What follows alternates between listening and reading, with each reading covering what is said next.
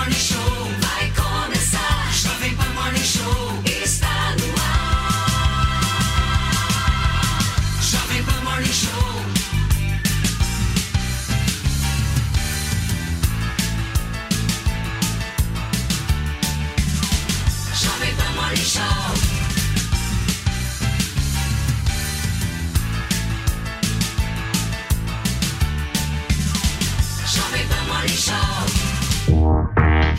mais, minha excelência. Ótima sexta-feira para vocês que nos acompanham aqui na programação da Jovem Pan News. Estamos chegando aí daquele jeito que você gosta, afinal de contas, um dia após o anúncio, o destaque para uma frase que voltou com tudo durante o discurso do governo sobre o novo arcabouço fiscal. Abre aspas, o pobre será colocado no orçamento e o rico no imposto de renda.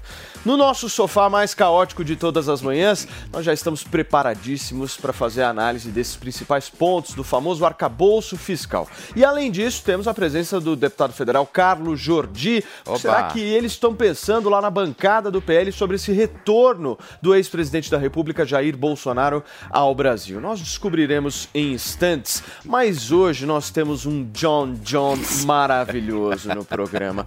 Está com um cheiro que eu gostaria muito que o rádio brasileiro pudesse transmitir. Senhoras e senhores, Felipe Campos. Muito bom dia, Paulinho. Bom dia. E o calabouço fiscal ficando cada vez maior. Pois é, olha só, pessoal. E tem sim, Paulinho. É, bom, bom dia, sejam bem-vindos. Vocês estão no rádio na 100,9 e também aqui na sua TV Jovem Pan News. Pois é, no BBB 23, a prova do líder chegou a 9 horas e 5. Pois é, brothers permane- permanecerão na disputa verdadeira na prova de resistência. E a nossa hashtag de hoje é Morning Show. Como sempre, vocês sabem, usem e abusem sem moderação. E vai lá, Paulinho, é com Boa, você. Fê. Gente, olha só, a nova, a nova regra fiscal teve uma repercussão bem positiva após ser anunciada pelo ministro da Fazenda, Fernando Haddad, ontem pela manhã. A gente, inclusive, transmitiu a coletiva aqui no Morning Show. A expectativa é que a nova regra ajude no crescimento real das despesas primárias, ou seja, tudo que é gasto pelo governo federal. Quem tem mais informações pra gente sobre como foi essa coletiva e principalmente a repercussão lá em Brasília disso é a nossa repórter Catiúcia Sotomayor, que vai trazer detalhamento pra gente. Certo, Catiúcia? Bom dia, meu amor. Certo, bom dia. Pelo menos essa é a expectativa do governo, Paulo. O mercado até reagiu bem ontem, mas diversos especialistas apontaram inconsistências na proposta que ainda não teve a versão oficial final apresentada. Na teoria é simples, segundo os economistas, mas para dar certo seria necessária uma evolução de receita muito alta. As linhas do novo arcabouço fiscal levadas aos líderes do Congresso e aos presidentes das casas e depois aos jornalistas nesta quinta-feira aqui no Ministério da Fazenda terá uma trava para impedir que gastos federais cresçam mais do que a arrecadação e um limite mínimo para a evolução dessas despesas com metas flexíveis para o resultado primário. As despesas públicas não poderão crescer mais do que 70% da variação dessas receitas e caso não seja respeitada essa medida, essa meta, a liberação de gasto cai para 50%. Na coletiva de ontem nós perguntamos quais seriam as medidas efetivas de redução de gastos, já que a regra não fala em cortar, mas em crescer menos e sinaliza apenas a expansão de receitas. O Ministério da Fazenda disse que é um desafio de fazer reparação social, como você apontou no início do programa, é colocar o pobre no orçamento e o rico no imposto de renda, que não seria o objetivo a redução do tamanho do Estado e que a regra não é incompatível. Daria para atender quem mais precisa com eficiência sem cortar gastos. O Ministério citou o Bolsa Família e a exclusão de beneficiários que estariam fora das especificações e que esse seria um exemplo de combate ao desperdício, exatamente para direcionar o espaço fiscal para outros benefícios sociais, já que esse, essa é a grande diferença do arcabouço, segundo o governo federal, investimento com responsabilidade social. A promessa da regra que substitui o teto de gastos, se o projeto de lei complementar passar por maioria absoluta no Congresso, é dar previsibilidade, sustentabilidade e estabilidade à economia. Os especialistas consideram que são presunções muito otimistas para os próximos anos, de déficit zero no ano que vem, um superávit no próximo ano e também estabilidade da dívida pública em três anos. E essa ambição preocupa. O principal desafio é como chegar ao resultado positivo final sem maiores receitas ou menores gastos, apenas com um forte crescimento da economia, o que não é o cenário esperado pela maior parte dos analistas. De acordo com o governo, medidas tributárias, como a gente falou, incluir pessoas no imposto de renda, pode aumentar a receita, mas sem detalhar como isso vai acontecer, é difícil para o mercado vislumbrar uma forma efetiva de se alcançar as metas indicadas. Perfeito. Catiúcia, muito obrigado, meu amor, pelas suas informações. A Catiúcia Sotomayor, direto de Brasília, o jornalismo independente da Jovem Pan, atualizando vocês sobre essa nova regra fiscal. E olha, de acordo com o ministro da Fazenda, Fernando Haddad, o texto da nova regra pretende taxar aqueles que não pagam impostos. A exemplo das Big Techs, em que muitos os casos não pagam tributos por operarem a partir de outros países. A gente separou um trecho do que o Haddad disse sobre isso. Não estamos pensando em CPMF, não estamos pensando em acabar com o Simples, não estamos pensando em reonerar a folha de pagamento. Lembro a frase do presidente Lula durante a campanha: Meu governo vai colocar o pobre no orçamento e o rico no imposto de renda. Se quem não paga imposto passar a pagar, todos nós vamos pagar menos juros. Muito bem, gente. Essa foi uma das falas do ministro da Fazenda, Fernando Haddad, ontem na coletiva de imprensa. Bom dia, senhores. Bom dia, minha rainha. Vou começar com você hoje, Sextou, hein? Sextou, hein, Você tá rainha? Tá bonita hoje, hein, de preto. Olha esse colar maravilhoso, chique. Deve ter sido o Sheik que mandou para ela. É, é, é, o, o, o, eu tenho certeza que esse colar se amarrou algum bofe na cama, viu? Com toda certeza você amarrou alguém. Isso aqui, bom dia meninos, amores da minha é. vida. É. Ó, isso aqui representa a corrente que eu já arrastei pelos machos errados. Antônia, meu amor, me conta o que, que você achou aí desse anúncio de ontem do arcabouço fiscal. Você acha você viu como algo positivo? Me dá uma opinião tua. Olha, pelo amor de Deus, como eu senti falta da praticidade do Paulo Guedes, minha gente de Deus que difícil, como ele é prolixo. Eu estava dormindo. Não dá, gente. Tem que ser prático, entendeu? Para quem não entende nada, absolutamente nada de economia, assim como ele, fica perdido. Pelo amor de Deus, tem que ser mais pragmático, tem que falar mais pro povão. O povão continua perdido, entendeu? Agora sim, quem é rico paga imposto, quem mas olha, que, o normal é pagar imposto quem é rico mesmo, vai incluir o pobre no orçamento. Eu vou deixar essa discussão aí para os pro, pro, pro dois meninos aí do sofá, o fofinho e, e o piquititinho, que eles entendem mais. Eu e Felipe vamos falar só das bagacerias. Vamos começar com o pitititico, então. O Dani, deixa eu entender o seguinte. Essas regras que são estabelecidas, tanto do teto fiscal na época do Paulo Guedes, quanto do arcabouço fiscal, Sim. são regras que o governo pode ou não pode seguir. É um norte, é um caminho. Existe uma estrada até a gente poder falar, pô, deu certo. Mas foi um bom início, você acha? É, bom dia, Paulo, Felipe. Bom Antônia, dia, Dani. Mano. Olha, é, não foi um bom início, tá? É, e tem vários motivos pelos quais eu posso argumentar com base em estudos e outros sistemas ao redor do mundo. O que acontece é que a gente tem um arcabouço fiscal anunciado incompleto, que não explica nem sequer um mínimo, um pequeno detalhe ou algo assim simples sobre como o governo vai reduzir despesas. Podemos chamar de calabouço fiscal, não? Pode ser, porque eu acredito que ele vai ser inefetivo para levar o Brasil a uma situação de responsabilidade fiscal. O objetivo de uma política como essa é fazer com que o governo se torne mais responsável, que ele gaste menos do que ele arrecada. É, o objetivo é esse. Então, se é, o governo adotar essas práticas, obviamente ao longo do tempo as taxas de juros caem, é, a economia melhora como um todo. O que acontece é que as regras apresentadas pelo Haddad, em primeiro lugar, elas não levam no objetivo que eles pretendem.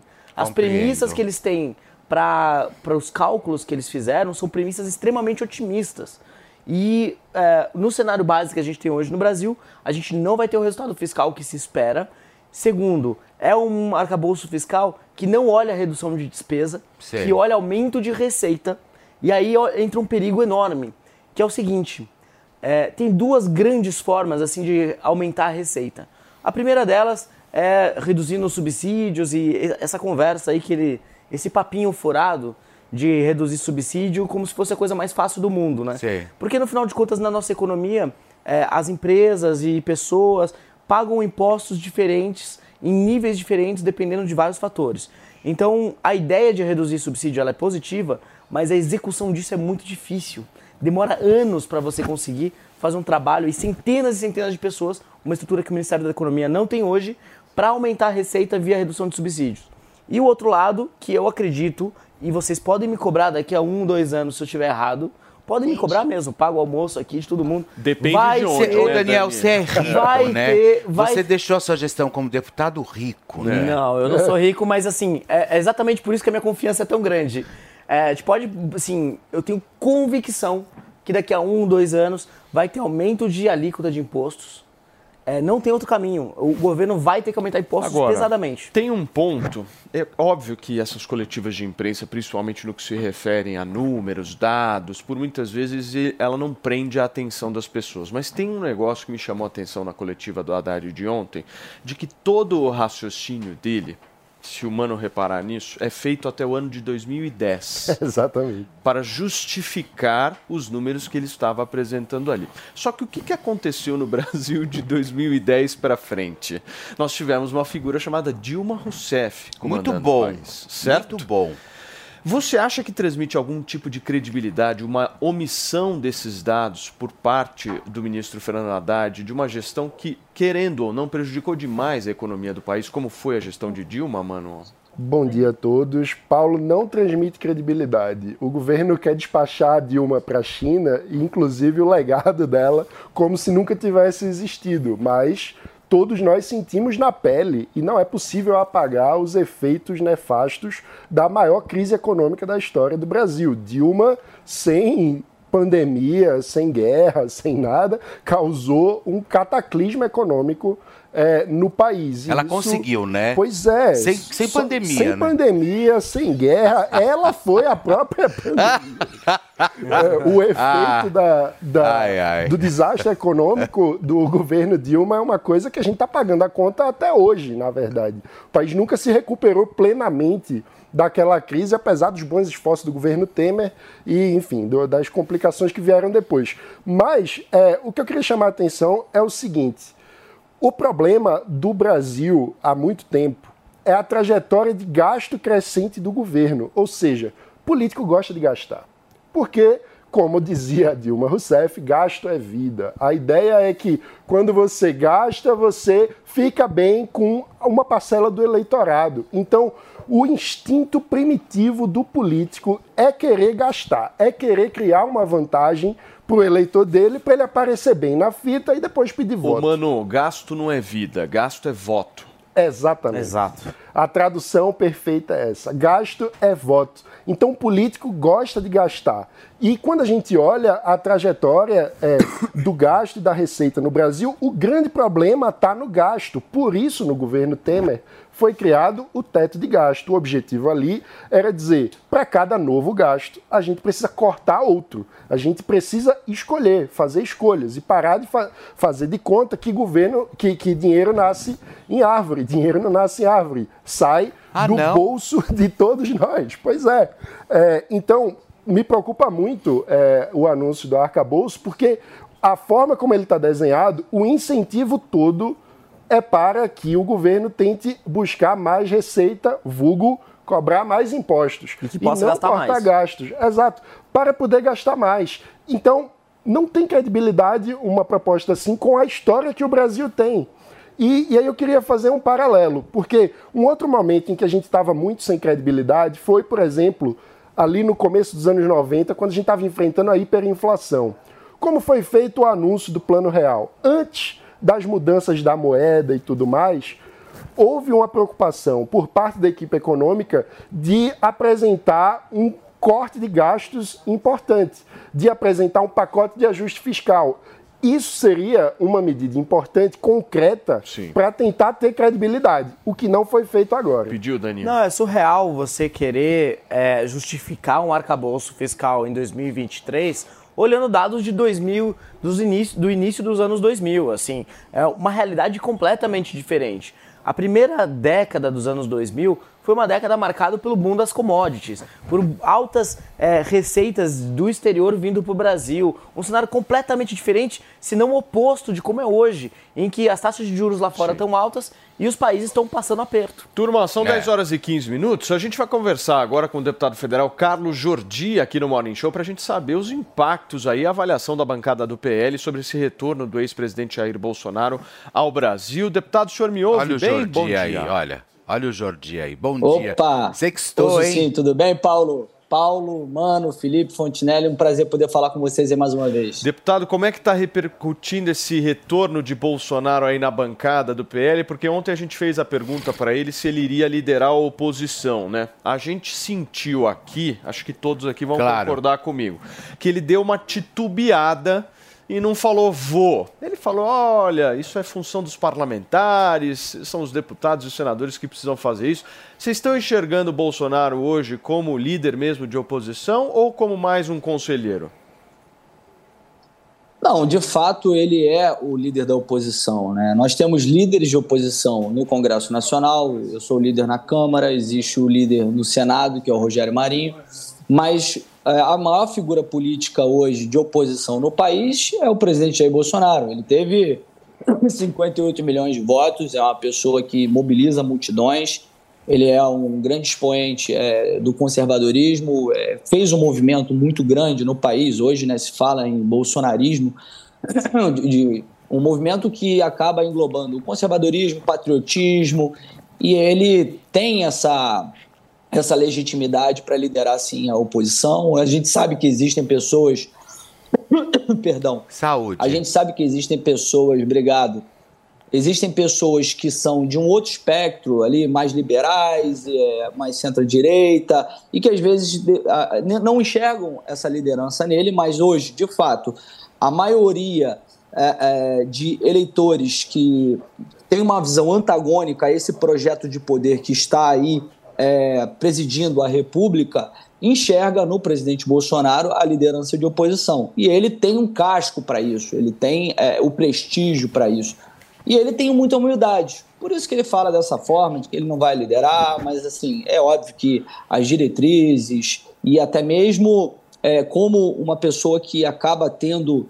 É, é, sendo um grande garoto propaganda, um cara para o marketing, até para as eleições municipais, que a eleição de 2026 passa por 2024, Ô, Jordi, ele terá esse papel fundamental. Deixa eu te fazer só mais uma pergunta antes de passar para a nossa turma, porque nós estamos num, num limbo aí, num período jurídico aí, aguardando a resolução tanto das ações que tramitam na Justiça Eleitoral, quanto na Justiça Comum em relação ao ex-presidente Jair Bolsonaro. Ou seja, hoje ele está elegível, hoje ele não tem nenhum tipo de pena a cumprir, hoje não houve nenhum mandado contra ele, absolutamente nada. O que há é no dia 5 de abril um depoimento que ele vai prestar à Polícia Federal no caso das joias.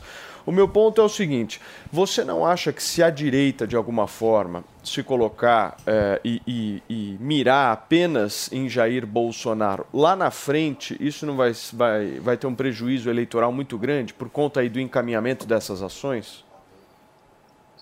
Não, eu, eu não, não enxergo que nós devamos é, somente focar no presidente Bolsonaro. Eu acho que ele é uma figura importantíssima, se não a mais importante para esse momento em que nós vivemos, em que há é, um projeto de poder é, que já mostrou a que veio, já demonstra aí que vai nos aprofundar numa crise política e econômica muito grande, há um grande tensionamento, um presidente que vai é, a todo momento fazendo ataques a instituições, né? Falavam tanto o presidente de fazer ataques a instituições, ele ataca a, to- a todo momento a autonomia do Banco Central, ataca o agro brasileiro, e são diversos outros tipos de ataque, ataca os senadores demonstrando seu projeto de vingança, e isso vai cada vez mais aprofundando o país numa crise.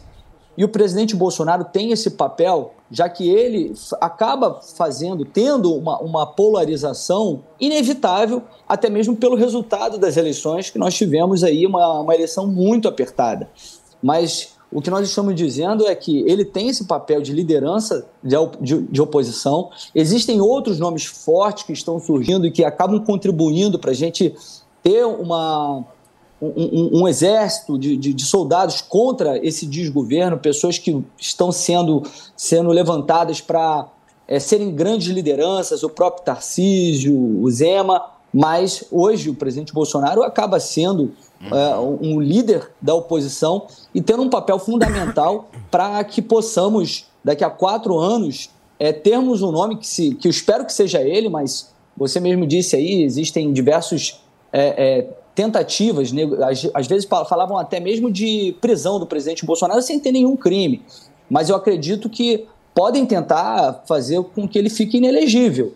É, eu acredito que não há nenhuma, nenhuma materialidade, nenhum tipo de situação que possa gerar sua inelegibilidade, mas como nós vivemos hoje um direito freestyle no, no país, em que o STF e o TSE acabam determinando tudo o que pode ser feito no nosso país. Não existe mais Constituição, existe a cabeça dos ministros, dos iluministas. Então a gente não sabe o que pode acontecer. Mas ainda que não seja ele, ele terá esse papel fundamental para eleger essa pessoa e derrubar esse governo que está aí. E eu espero que, na verdade, esse governo caia até antes, porque deputado, não vamos conseguir sangrar tanto. É, deputado. Pode é, falar, Felipe. É, bom dia. É o seguinte: ontem o, o, presidente retornou ao país, enfim, nós vimos ali uma pouca mobilização ali, principalmente ali nos, nos aeroportos, né? É, você acha que isso já é, inclusive, um panorama, talvez, dessa é, dessa pouca, talvez, agora, flexibilidade ali pública que o do, do, dessa que o povo realmente é, é, queira manifestar ali como mito, enfim, como que você viu essa questão? Olha, Felipe, na verdade, né, o que eu vi é, em Brasília, eu vi Brasília muito cheio. Brasília estava tendo nessa semana a Marcha dos Prefeitos, que é uma, é uma mobilização, um evento que prefeitos e vereadores de todo o Brasil vão para Brasília e acabam lotando os hotéis. Tá? Para você ter uma ideia, tinha assessores meus que estavam indo para Brasília para é, recepcionar o presidente Bolsonaro e não conseguiram hotel. Teve gente dormindo em carro. Então, assim, isso também acabou inviabilizando com que mais pessoas pudessem ir a Brasília. Mas eu vi muita gente em Brasília. Muita gente mesmo. Eu digo para você que havia milhares de pessoas em Brasília para recep recepcionar o presidente. Mas havia também toda um, uma uma organização. Mas a mobilização já foi muito maior, né? A mobilização. Já, não, com certeza. Deu uma, certeza. uma diminuída. Não, eu acho que deu uma diminuída uma muito boa. Deu, deu, deu, de fato. Não vou ser, não vou ser é, hipócrita de dizer que não, não foi. É, já houve manifestações muito maiores quando o presidente era, de fato, o presidente mas havia sim muita gente, muita gente não conseguiu chegar ao aeroporto pela organização do trânsito. Muitas pessoas, como fecharam o trânsito em determinados locais, acabaram não chegando a tempo até o, até o evento, até o, o aeroporto. E aí depois foram até o local onde o presidente estava, que foi lá na sede do PL, onde nós o, o recepcionamos, mas nem, nem todos é, chegaram a tempo ou conseguiram, ou sabiam Deputado. que ele ia estar lá nesse evento. É, Opa, pode falar. Bom dia, é, obrigado pela, pela presença aqui no programa. Você não acha que essa recepção, assim, um pouco desanimada ou com menos pessoas, como você mesmo é, reconhece, do que foram as é, recepções que o Bolsonaro tinha em aeroportos no passado, não seria aí uma abertura, um momento aí para que as novas lideranças ganhassem mais espaço e assumissem o protagonismo político é, da oposição aqui no Brasil, em especial o Tarcísio? Não, eu não acho que isso seja um indicativo de que outras pessoas podem ter é, é essa abertura. Eu acho que quem vai dizer que, se essas pessoas vão ter uma, uma abertura para serem novas lideranças políticas é a população.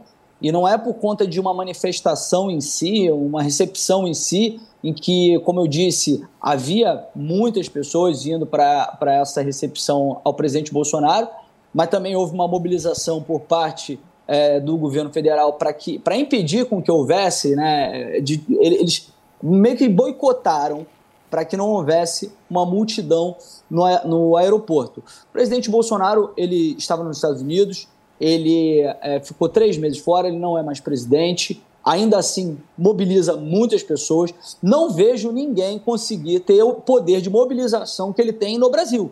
No Brasil. Nem o Lula, quando venceu a eleição, porque agora ele não tem poder de mobilizar ninguém, que a sociedade, a associação dos picanheiros arrep- arrependidos só aumenta. As pessoas estão cada vez mais decepcionadas com ele. Então, assim, o presidente Bolsonaro ainda é o maior líder político no Brasil com poder de mobilização espontânea.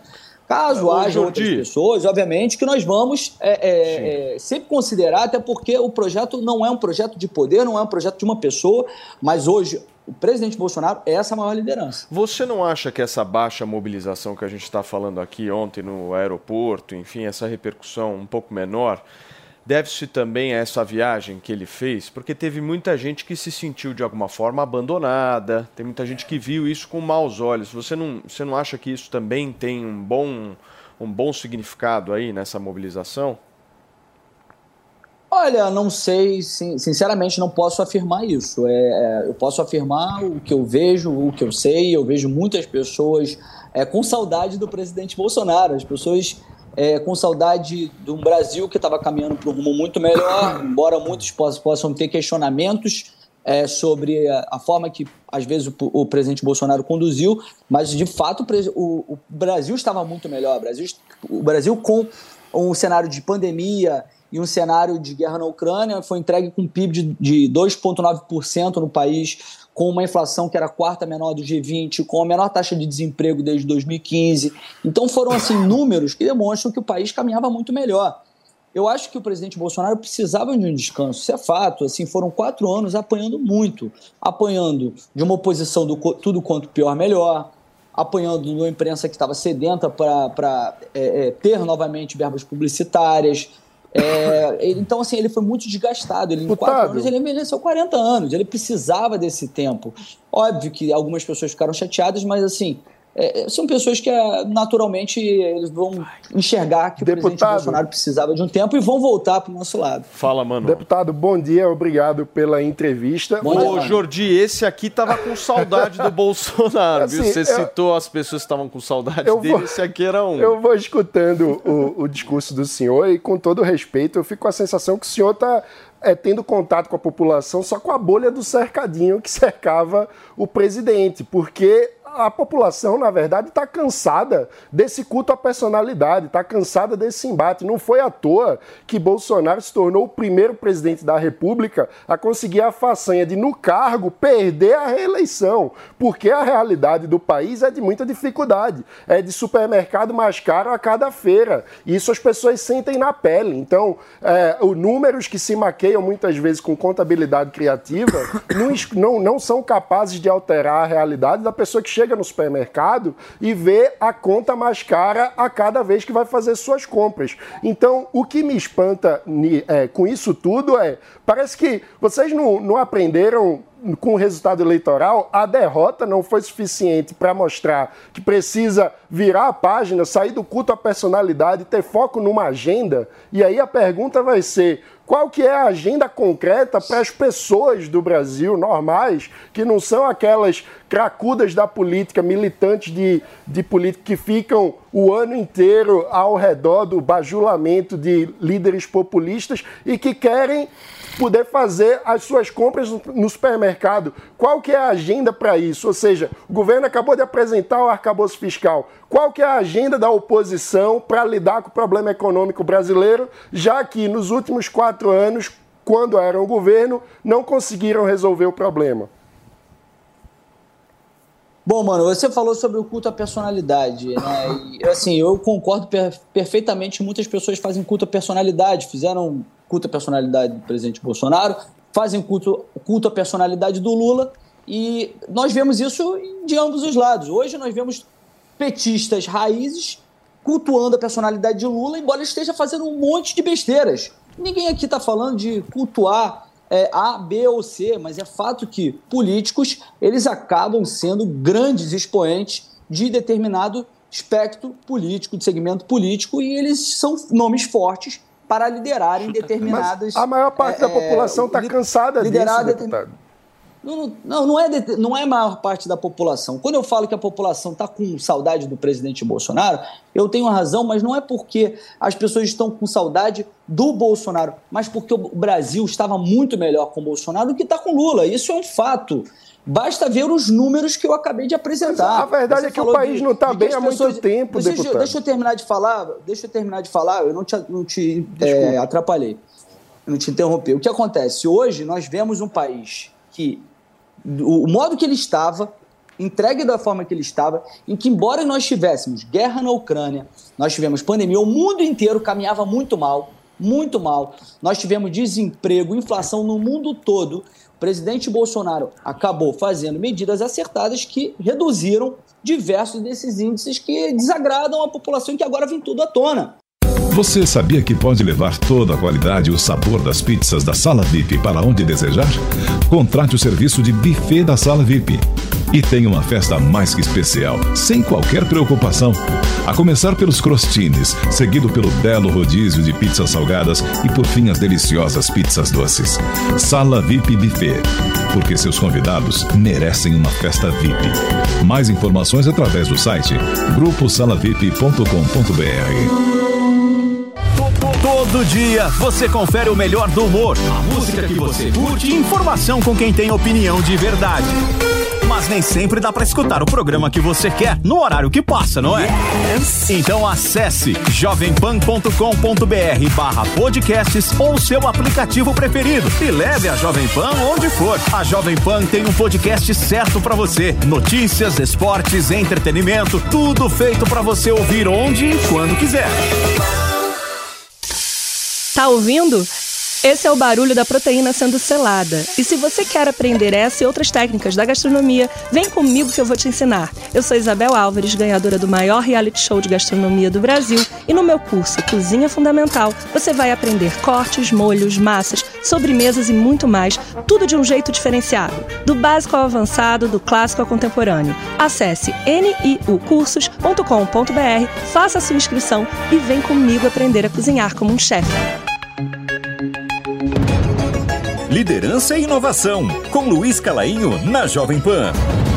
Com um perfil de técnico e muito analítico, Tiago Carvalho, criador da franquia odontológica Dentes, explica a importância do mapeamento e da pesquisa na formulação de um negócio. Estudar o mercado e pesquisar é super importante para o empreendedor saber. Claro qual vai ser o nível de dificuldade que ele vai ter e quais são as oportunidades que ele realmente pode explorar. Conhecer o consumidor, conhecer a dinâmica da concorrência, no nosso caso, entender até a opinião do dentista, como o próprio cirurgião, cirurgião dentista se via no mercado. Então eu fiz um estudo bem profundo. Aliás, eu estava numa empresa de pesquisa, na Euromonitor, e eu aprendi ali a analisar os mercados com muito cuidado. A gente estava fazendo isso para as grandes empresas é, do, do, de vários segmentos da indústria, beleza, cuidados pessoais, enfim, alimentação. E eu falei, bom, eu não vou deixar de fazer isso no meu negócio. Quando eu for fundar a minha empresa, eu preciso estudar o mercado. E isso foi muito importante. E aí, à medida que eu estudava, eu percebia a grande oportunidade que existia de criar alguns diferenciais. O, de um lado, o Brasil é o país que tem mais dentistas no mundo, por habitante e no total. De outro, a gente tem uma carência populacional enorme de odontologia, porque o governo não oferece e não vai oferecer pelos 50 anos um atendimento odontológico que consiga de fato suprir a demanda que existe na população. E por outro, cada vez mais as pessoas estão é, ligadas na autoestima, sem no bem-estar e na, na sua saúde, né? Na sua... Sem dúvida. E, e, isso faz com que essa, essa dinâmica do mercado odontológico tenha sido muito intensa. Veja a entrevista completa de Tiago Carvalho, criador da franquia odontológica Dentes, disponível no canal da Jovem Pan News no YouTube e no Panflix. Sempre que algo nos emociona, nossa primeira reação é compartilhar com quem gostamos.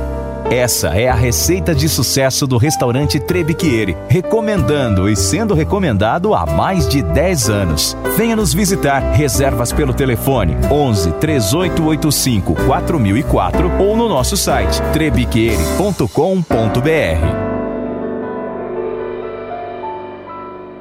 E não apresentam de fato propostas para que a gente possa fazer o Brasil avançar. O governo que começou, começou muito mal. E já começou com uma PEC da transição que supostamente era para garantir benefícios sociais, furando o teto de gastos em 200 bilhões, aliás, previsão de 200 bilhões no primeiro ano, mas podendo furar com mais nos próximos anos. E abrindo a possibilidade de acabar com o arcabouço fiscal que nós tínhamos, o teto de gastos, via lei complementar. Isso já foi uma sinalização muito ruim, foi uma sinalização péssima para o mercado. Isso tudo gerou esse ambiente tão tenso é, é, de insegurança jurídica também com o mercado. Aí começaram os ataques à autonomia do Banco Central, tudo mais, e isso tudo fez com que a economia desandasse da forma que está desandando. Então, assim, a falta de propostas e a falta também de diálogo do, do governo faz com que a gente não consiga fazer com que o país possa voltar a, a, a, a progredir. Né? Hoje nós estamos tentando buscar aí um diálogo para tentar ver se conseguimos é, reduzir um pouco, mitigar esses danos que estão sendo feitos pelo, pelo governo Compreendo. Lula. Ô, Jordi, deixa eu te fazer uma pergunta, até visando essa questão do PL. Você está no PL, né? No, no próprio partido Sou, sou do, do, PL. do Bolsonaro. Eu quero uma visão tua, você como um deputado, a gente pelo menos te enxerga muito mais alinhado a uma ala do PL próxima do ex-presidente Jair Bolsonaro, ali, do deputado Eduardo Bolsonaro. E no início do ano, eu me lembro que o próprio senador Ciro Nogueira, do PL, chegou para a bancada e disse para a bancada do Senado o seguinte. Não, é PP. Ele, ele é do Perdão, PP. PP. É, PP, enfim, e, e dialogando também com, com outras bancadas, dizendo o seguinte: nós vamos ser oposição. E aí uma parcela desses senadores, desses deputados, disseram o seguinte. Mas como se a gente não sabe fazer oposição? Nós nunca Olha, fomos oposição. isso Ou é seja, importante. eu quero entender de você o seguinte: eu acho que você, com certeza, deve ser um deputado de oposição nesse mandato, até pelo teu tra- pela, pela tua trajetória, o teu histórico e tal, e outros que foram é, eleitos mais nessa linha apoiando o Bolsonaro. Mas existem vários parlamentares do PL que fazem uma posição um pouco dúbia em relação à oposição. Você acha que o partido ele está unido mesmo na oposição ou você acha que aquele número lá de quantos deputados foram eleitos? Acho que quase 100 deputados. É, 98, foi isso. 99 deputados. Então estamos falando aí de 100 deputados. Você confia no voto desses 100 deputados como oposição ao governo Lula? Olha, eu vou te dizer, hoje nós temos dos 99 deputados em torno de é, um pouco mais do que 50 que de fato são assim, é, Bolsonaro, tá? Que estão assim, de fato em, em oposição raiz e que estão fazendo enfrentamento. Nós estamos fazendo enfrentamento que eu acho que o PT nunca viu na vida dele. né? Eu sempre digo que eu aprendi a fazer oposição com o PT, não oposição é, burra, do tudo quanto pior melhor, como eles fizeram durante quatro anos. Mas, assim, aquela estratégia de coordenação, indo para a tribuna e falamos a mesma língua, e assim, são 50 que estão de fato bem unidos. Nós temos também ali aqueles deputados que são é, que não são de esquerda, não são PT, mas não sabem fazer oposição. Que assim, até. Já até ouvi alguns falando, ah, a gente tinha que fazer um curso para ser oposição. Porque Ah, nomes, a gente gosta de nomes. Não, os né? caras chegaram e falaram assim, Felipe Campos. Não posso faz- fazer Quando isso. falam, não, nós vamos ser oposição. Aí o cara responde assim, mas como? Eu não sei fazer, eu nunca fui. É, Ah, bem por Jordi, dá uns nomes aí, a gente gosta de nomes, vai. Não, não posso falar. Se vocês acompanharem um pouquinho aí, pega o- o- a relação de deputados do PL e aí vocês vão ver. Tem uns 10 ali que mais ou menos são de. de assim, que estão sendo. que estão aderindo ao governo Lula. Que são mais do Nordeste, porque é aquela coisa, né? No Nordeste, é, a, a maioria é PT, e aí o cara. Se ele for oposição lá, o cara fica sem emendas, né? Porque ainda tem isso. O cara, quando é oposição, tem a ameaça de não receber suas emendas parlamentares individuais e nem as emendas RP9, que são conhecidas como orçamento secreto, que assim o Lula está distribuindo muito aí para formar sua base. Então tem uns 10 ali que eu acredito que E qual são, é o seu papel é, na oposição, Jordi? Qual é o seu papel na oposição? Olha, eu sou líder da oposição. Então, hoje nós temos, de fato, dois partidos que são declaradamente de oposição, que é o PL com 99 e o Novo com 3. Existem muitos partidos ali que, tem, que são, digamos, governo e outros que são independentes, que tem muitos deputados que são oposição.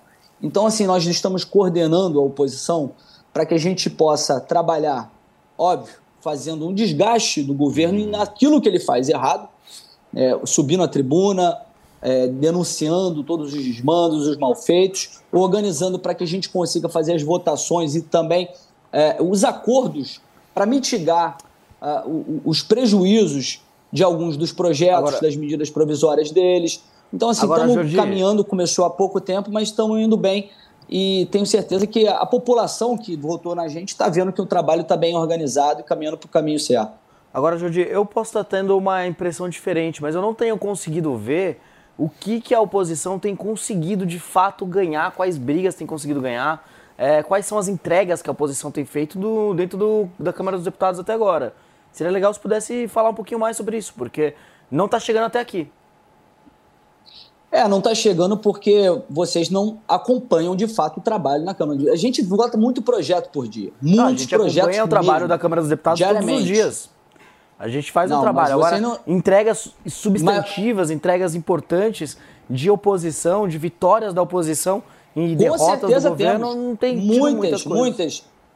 Com, com, com certeza temos muitas. É só você conversar. Então é porque muitas vezes a pessoa que está de fora, às vezes não consegue saber como é o trabalho nosso na Câmara dos Deputados. Primeiro, o trabalho de bastidor, que às vezes tem emendas que nós fazemos que no diálogo nós conseguimos fazer com que possa ser incorporado ao relatório do, do relator, ao Mas substitutivo. pode dar alguns pra- exemplos de pra vitórias, assim, mitigar. de, de conquistas aí da Sim. oposição? Exemplos concretos? É que você que não tá acompanhando, ô Dani, você não viu, ele deu na sua Daniel. cabeça, meu. É, chata não. essa Não, mas, situação. é, me perguntar agora sobre os projetos que nós já votamos, já votamos inúmeros dos projetos, muitas medidas provisórias. E assim, porra, é, perguntar isso agora é óbvio que muita. Cara, votou muito pouca coisa recentemente. Isso Pra é fato. responder, lógico. Por quê? É, Por quê? acabou. Olha só, o que acontece? Nós tivemos, nós tivemos um período, nós tivemos um período em que ainda estava sendo formado o bloco. O bloco para votação da Câmara dos Deputados. E que aí, diante disso, as votações são todas por consenso. Sim. Todas por consenso. O bloco foi desfeito agora. O bloco foi desfeito na semana retrasada. E aí que nós conseguimos, começamos a votar alguns projetos que as votações são Deputado, nominais. você vai ter que voltar um outro dia pra É. gente poder abrir mais o espaço pra você continuar. O deputado, porque a gente Sem tá uma exclusiva agora. Deixa eu te É meu prazer. agradecer, querido, pela sua participação aqui no Morning Show desta sexta-feira. Volto sempre aí pra gente poder bater um papo e atualizar, obviamente, essas ações aí por parte da oposição. Obrigado, Jordi. Um abração, cara. Valeu, Jordi. Brigadão, querido. Valeu, Paulo. obri- Obrigado aí. Estou sempre à disposição e tamo junto. Obrigado. Gente, olha só, algumas pessoas relataram muitas dificuldades hoje para acessar o Instagram, Fê. Não sei se você teve essa dificuldade, mas as falhas foram apontadas por volta das 5 horas da manhã. As reclamações aumentaram a partir das 7 horas da manhã, com quase 100 registros. Na noite de quinta-feira, o aplicativo também apresentou problemas. Na ocasião, as queixas ocorreram a partir das 8 e meia da noite. A empresa responsável pelo aplicativo ainda não se pronunciou sobre essa instabilidade. Vocês conseguiram tranquilo? Não, A 5 Antônia horas já da manhã eu postou tava várias dormindo. coisas hoje. 5 horas da manhã eu tava dormindo. Eu vou... Agora quem vai postar às 5 horas da manhã, meu? Tipo, desculpa, o que, que é isso? O cara tá Vai lá na academia, mano. É lógico, mas vai É, a dormir. pessoa tá errada, a Vai, ah, o, o povo tava chegando da balada, sei lá o que tava Lógico, existe fazendo. essa possibilidade. Mas, Eu ah, vi o Jornal da Manhã, né? Eu Não sempre acho, eu sempre acho que eu sempre digo aqui que esses porões das redes sociais, eu acho que elas são tão, são tão enigmáticas, nunca você sabe como funciona, enfim, e tudo gira da forma como eles querem. Eu sou do antigo SAC, Serviço de Atendimento ao Cliente ao Consumidor. Você ligava 0800, já pensou você no, no, no, no Instagram. Alô, olha aquela foto que eu postei. Ainda não entrou. Que, que, que horas... Tem noção? É, no saque. Você sabe que horas vai entrar? Meu, ia ser maravilhoso, cara, isso aí. Isso ia ser Gente, maravilhoso. Olha só, a prova do líder da vez do Big Brother Brasil 2023 é de resistência. Já teve cinco participantes que foram eliminados, mais de 10 horas de duração e quem explica pra gente é o Felipe Campos. Pois é, olha só, pessoal. E gente lá na nossa UPA de Curicica, né? Que aquilo lá virou o Grey's Anatomy da televisão brasileira. E teve gente eliminada nos primeiros minutos. Pois é, a Marvila, mais conhecido como Marvore, e a Amanda foram as primeiras. A cantora se atrapalhou na prova, que tinha que ficar apertando o botão o tempo todo e acabou sendo eliminada, ou seja, ela não consegue nem apertar botão. Tadinha da Marvila, gente. Já a medida tentou testar o tempo que poderia ter de uma troca e outra também foi eliminada com menos de 15 minutos. E além delas, a Larissa, professorinha, sabe, que me ensinou o beabá. Aí olha só, Aqui desistiu. voltou. Voltou, né, dessa repescagem idiota de perdição de tempo do Boninho. Se eu fosse Boninho, entregava a chave, desligava a luz e ia Ô, embora. Fê, é verdade De que o horas- Boninho copiou as regras da Fazenda? Ah, pois é, eu vou contar isso Ah, já você vai já. contar? Daqui Boa. a pouquinho, olha. De 5 horas, sentindo dores nos pés e Domitila e Sara saíram da disputa pela liderança com quase 9 horas de prova. E Aline Bruna, César Black, Fred Nicasso e Ricardo continuam na prova de resistência. Agora você falou, porque na verdade o Big Brother, ele tem um voto de ódio, se vocês perceberem. É para quem você quer que saia. Né? Então, quem você quer que deixe o jogo? Quer, não quer, se pudesse, dava um pontapé e mandava a pessoa embora. Na Fazenda, você é quem, quer, quem você quer que fique, que seria mais ou menos um voto ali de um amor, vamos dizer assim. Agora, o Boninho, porque tudo tá dando extremamente errado nessa edição. E o que, que o Boninho tá fazendo agora, pessoal? Agora, pro próximo paredão, a eliminação será qual? Quem você quer que fique no Big Brother e não quem você quer que saia do Big Brother Brasil. Que é o que a Fazenda fazia. Que é o que a Isso é Fazenda pra tirar faz, planta, né? inclusive. Isso é pra tirar a planta, uma árvore, né? tá- tá- Todo mundo, porque a Marvila virou Marvore, né? Ela- Você pode regar a Marvila, porque ela Por vai ela ficar não lá botão, até a né? Quem já viu 24, galho. 25, ela vai ficar lá, ela vai fazer parte da casa. É, é, essa, essa edição flopou, é o Big Flop Brasil. Flopou de uma tal forma, pessoal, que eles estão inventando, eh, tentando tirar a estratégia de tudo que é forma e não conseguem, né? Sim. Gente, olha só, o Corpo de Bombeiros do Rio de Janeiro retomou nesta sexta-feira as buscas pelo homem levado pela correnteza no canal do Rio Joana, no Maracanã, na zona norte da cidade, durante o temporal desta última quinta-feira em Duque de Caxias. Duas pessoas infelizmente morreram e os detalhes dessa história trágica quem traz é o Matheus Coelho. Bom dia, Matheus.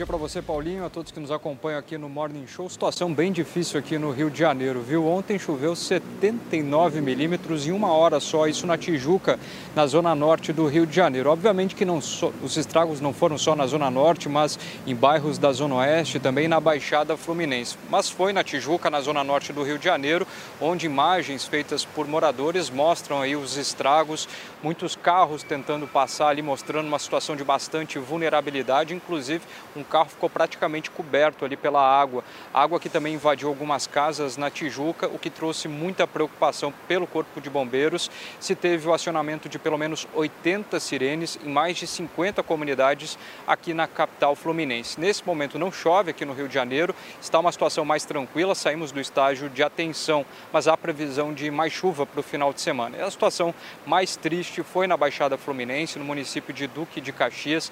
Se tem o registro de duas mortes, um jovem de 21, o- de 21 anos, um homem, estava muito próximo a uma grade de um prédio e acabou sendo atingido por um raio e morreu no local. Outra pessoa que morreu foi um idoso de 73 anos que acabou afogado com a forte chuva que aconteceu no local, aquele alagamento, locais que transbordaram. E o Corpo de Bombeiros ainda falou também sobre o desaparecimento de uma mulher que segue sendo procurada. Preocupação também na região serrana do Rio de Janeiro, principalmente em Petrópolis, né, Paulinho, que a gente tanto fala sobre os últimos estragos causados em diversos pontos da cidade. O Centro de Operações aqui do Rio de Janeiro diz que vai continuar no comando e aí atento a todas as mudanças climáticas e as fortes chuvas que foram registradas desde a noite de ontem. Muito bem, Matheus, obrigado pelas suas informações. O Matheus Coelzer aí atualizando as informações do Rio de Janeiro para a gente. Olha, o ministro do Supremo Tribunal Federal, Ricardo Lewandowski, anunciou a aposentadoria da corte para o dia 11 de abril, um mês antes da data prevista. Lewandowski fez o pronunciamento após a sessão de ontem. A gente confere agora um trecho dessas falas. Eu acabo de entregar para o presidente do Supremo Tribunal Federal, ministra Rosa Weber, um ofício em que peço a ela que encaminhe ao presidente da República o meu pedido de aposentadoria, que será antecipado cerca de 30 dias. Eu pedi que a minha aposentadoria fosse tornada efetiva a partir do dia 11 de abril. E esta minha antecipação se deve a compromissos acadêmicos e profissionais que me aguardam. E eu agora encerro um ciclo da minha vida e vou iniciar um novo ciclo. Então tá aí definida a saída oficial e antecipada de Ricardo Lewandowski do Supremo Tribunal Ah, ele Federal. vai se aposentar, que graça, né? Podemos Precisa. dizer que o nome já óbvio é Cristiano Zanin, mano? É, pelo que o Lula antecipou, sim, mas acho que, inclusive, é o momento da oposição mostrar algum serviço. Exato. Já que o, o deputado teve dificuldades de listar quais são os serviços prestados até agora, um, sem dúvida nenhuma, que a sociedade brasileira espera que a oposição seja capaz de articular é conseguir, pela primeira vez na história, barrar a indicação de um ministro do Supremo Tribunal Federal. Porque, nesse contexto político, onde há tanta desconfiança sobre a atuação do judiciário, onde muita gente acha que o judiciário está tendo uma, uma atuação muito mais política do que jurídica, é fundamental para recuperar a credibilidade da corte que nós tenhamos a indicação de ministros longe de qualquer suspeita. E nesse sentido, não é admissível que um novo ministro seja o advogado pessoal do Meu, presidente ele da fez, ele fez a arminha embaixo da mesa, meu. Não, mas- Ele foi lá e fez o 22 com a Mas arminha o- embaixo da eu posso mesa. te falar um negócio? Vamos trazer aqui para a realidade da conversa. Isso não, que você está falando não vai acontecer. Ele vai ser aprovado com ampla maioria, como todos os ministros do Supremo Tribunal Federal já foram aprovados É. no Congresso Nacional. Aquilo, para É. mim, pelo menos, nunca foi uma sabatina. Aquilo foi só um. Pro uma- forma. Uma coisa pro forma que, infelizmente, existe. Eu concordo com você, no mundo ideal a gente tinha que ter tal, o Senado um pouco mais ativo. Agora eu vou discordar de você num outro ponto, meu querido Mano Ferreira. Eu não vejo problema nenhum o Lula indicar o Zanin. Por quê? Porque ele está dentro da regra do jogo estabelecida. O problema. Eu não vejo diferença entre o André Mendonça e o Cristiano Zanin. A menor diferença, tá? Menor diferença. Porque aí você está querendo discutir uma subjetividade de uma relação. Aí beleza, nós podemos discutir subjetividade. Mas, mas- essa subjetividade, ela não está descrita na Constituição Federal. E o que o presidente da República está fazendo, ao meu ver, como fez o Bolsonaro, é pegando a regra do jogo e fazendo essa regra valer para ele. É, ele não tá Exato. descumprindo nenhuma Do- regra. do Mas a regra do jogo é essa. Do ponto Agora- de vista legal, eu concordo. Eu acho que agora, muito mais do agora- ponto de vista moral, né? do ponto de vista Exato. moral e do ponto de vista da preocupação com a democracia brasileira. Ou seja, se ele tiver preocupado, como o Bolsonaro estava, com os seus próprios interesses, de fato faz sentido indicar um advogado pessoal Não, é, eu para a acho, Suprema eu acho, Corte. Agora, Paulo, um bom eu acho, trabalho Paulo, da eu acho, eu oposição- discordo um pouco dessa sua questão.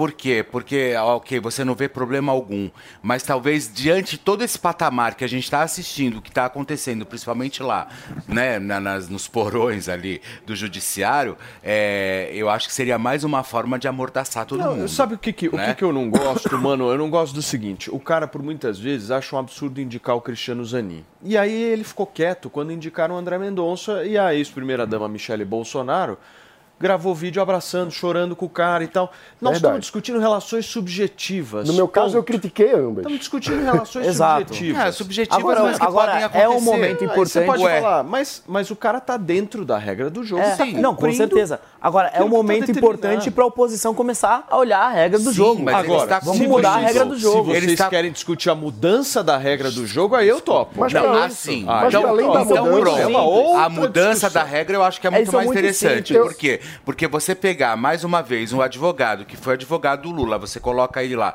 como ministro no STF, ok. Eu acho que isso, em primeiro lugar, é mais uma forma, é como você entrar com uma corda para amordaçar, realmente terminar de amordaçar absolutamente todo mundo, É, gente. eu acho que assim, é inegável, tudo bem, é a regra do jogo, mas é inegável que a nomeação do, do advogado criminal do Lula, sabe, prejudique a reputação e a credibilidade do STF. E nada É contra o Zanin, hein? Eu não conheço A gente Zanin. mudar a regra do Eu jogo. só não gosto desse, Por dessa zelo com o. STF. Sobretudo, dois pontos. Para que todos os nomeados ao STF sejam magistrados e que tenham um prazo né, de um mandato de até 12 anos ou coisa, coisa Turma, do tipo. deixa eu só girar o assunto aqui, porque a nossa Vai Miriam girar. Spritzer precisa falar com a gente. Afinal Olha, de contas, Donald chegou. Trump se tornou, aí vai se tornar o primeiro presidente dos Estados Unidos noção? indiciado, inclusive, pela própria justiça americana. Eu quero entender um pouco mais dessa história.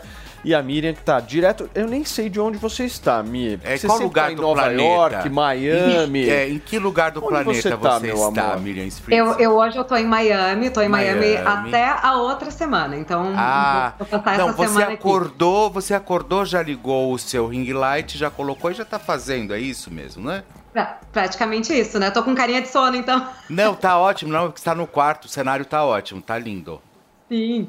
Bom, mas então, gente, é, temos aí uma, uma, uma- notícia que vai repercutir nas próximas semanas, porque o Trump ele foi oficialmente acusado de uma coisa que já está desenvolvendo aí desde 2016, porque esse caso é relacionado àqueles pagamentos que ele havia feito para Stormy Daniels, que é uma atriz de filmes adultos, a- é a forma que estão descrevendo oficialmente ela aqui, que ele havia pagado ela para que ela permanecesse calada sobre a relação ahn, deles, que era uma relação pessoal fora do casamento de Donald Trump, durante a campanha nos Estados Unidos. E a questão toda é de onde vem esse dinheiro, que era um dinheiro de campanha, e como se era ou não legal para ele fazer esse tipo de pagamento para ela e que a notícia acabou de fato saindo, todo mundo ficou sabendo desse caso extraconjugal de Donald Trump e, afetou de fato a campanha dele, que no final foi uma campanha de sucesso que ele se tornou presidente.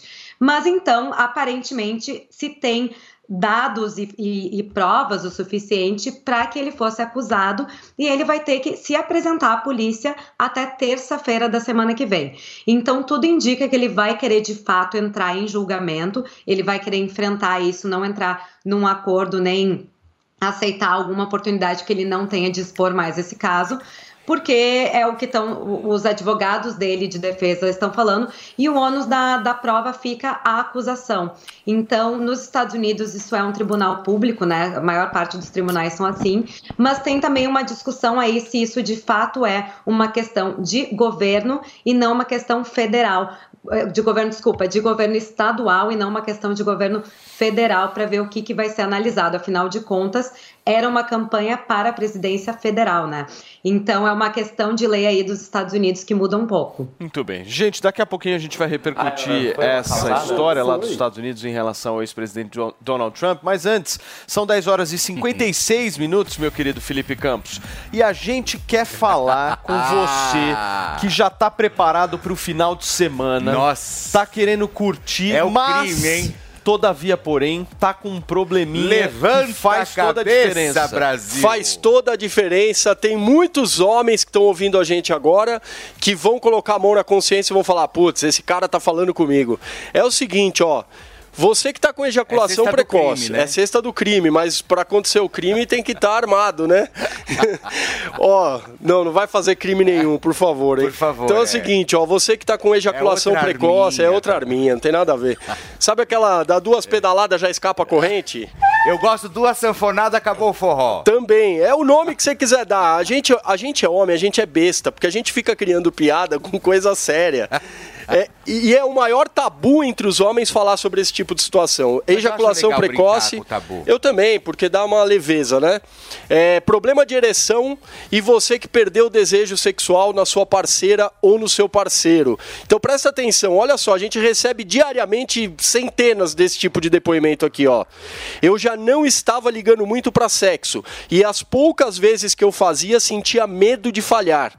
Estou tomando Max Viril há um mês e descobri que era o medo que afetava minha baixa frequência sexual. Olha que legal. Max Viril me ajudou com o psicológico. A mensagem do Carlos Daniel, Mas, da Bela Vista. não, é, mas não é medicação, né? Não é E você medicação. compra o Max Viril por onde? Só pelo telefone, eu gostei dessa pergunta não porque é o seguinte. lugar nenhum, Max Não, só no 0800. Porque a nossa empresa investiu em tecnologia para conseguir colocar em cada cápsula de Max Viril a quantidade necessária de vitaminas, de minerais para levantar a cabeça do homem, aumentando o fluxo sanguíneo, a oxigenação corporal. Você vai ficar mais resistente para fazer atividade física e para a própria atividade sexual, disposição obviamente. também. Ex- com certeza. Eu tomo Max Viril de manhã para fazer tão indo- academia. é, os caras estão indo malhar, meu. Exatamente. Tomando Max, Viril. Agora eu falo o seguinte. o Felipe tomando Max Viril pra ir lutar boxe? Ó, Eu não ia sair do o banheiro. Max Viril, eu não sei se ele toma, mas ele usa Olha lá, Não, acabou o esse- round. Olha, olha, e o, Ma- o Max Control, gente, eu tenho 5 litros desse em casa. Meu, o Max Control. noção o que, que é isso. O Max Control é um produto que a gente desenvolveu que está sendo vendido lá na central, mas que a gente vai dar de presente para as pessoas que ligarem hoje. É um óleo que, além de servir para as preliminares, acaba com a ejaculação precoce. É um gel retardante, um óleo retardante. Então vamos fazer o seguinte: vamos jogar o preço lá embaixo para jogar a libido lá para cima. É isso, levanta, a levanta! cabeça, Brasil! Brasil, levanta a cabeça, Levanta a cabeça, Brasil! Oi, vamos a lá. gente quer que você jogue o desconto lá Então, em cima, não mas é o um preço. desconto bom, hein? Daqueles Não, que a o preço lá embaixo. Preço lá embaixo, desconto lá em cima. Então vamos lá, é o seguinte, ó. Desconto mais sensual hoje, não? É o desconto mais sensual, mas é o seguinte, hoje nós vamos fazer uma loucura. Nos próximos 15 minutos, 15 a gente minutos nunca só? fez isso. Só não, é muito. Por quê? Mas Porque quando é eu o libero mil eu pessoas, Ah. é, em, em 8 minutos acaba. Mas vamos lá, qual que é o desconto? Nós vamos dar hoje 69% de desconto. 69% de É o desconto sensual. Você vai pagar menos de um terço do valor do produto, é quase o preço de custo. 69% O que sobrar para pagar, nós vamos parcelar ainda, a perder de vista, mas é importante que você ligue no 0800 015 1313. Você que está no carro, decora que é fácil. 0800 015 1313. O, o, o Donato, e hoje é o dia, hein? Sexta-feira. Sexta-feira é o dia da maldade. Não, é sextou hoje. Não, e tem muita gente, muita gente que não fala e não se abre em relação a isso, meu amigo. Então pega esse telefone Não, mas e tem vai muita resolver gente que não fala e não se abre ser feliz. isso. Mas Vai é nítido feliz. quando alguém vê. Exatamente. 0800 015 1313 para vocês ligarem agora e garantirem Levanta a cabeça, 69%. Brasil. Max Viril tomou, subiu. Maravilhoso. Obrigado, Valeu. Donatão. Um abraço pra você. Gente, são 11 horas e 1 minuto. Olha, a filha mais nova do eterno Kiko do Chaves anunciou que entrou pro OnlyFans, Fê. É isso mesmo? Me Nossa, um eu não sabia que. Ai, que, que é cada notícia, né? A caçula do Kiko, lembra do Kiko, gente? Tem um amigo chamado Thiago Rocha, que é a cara dele.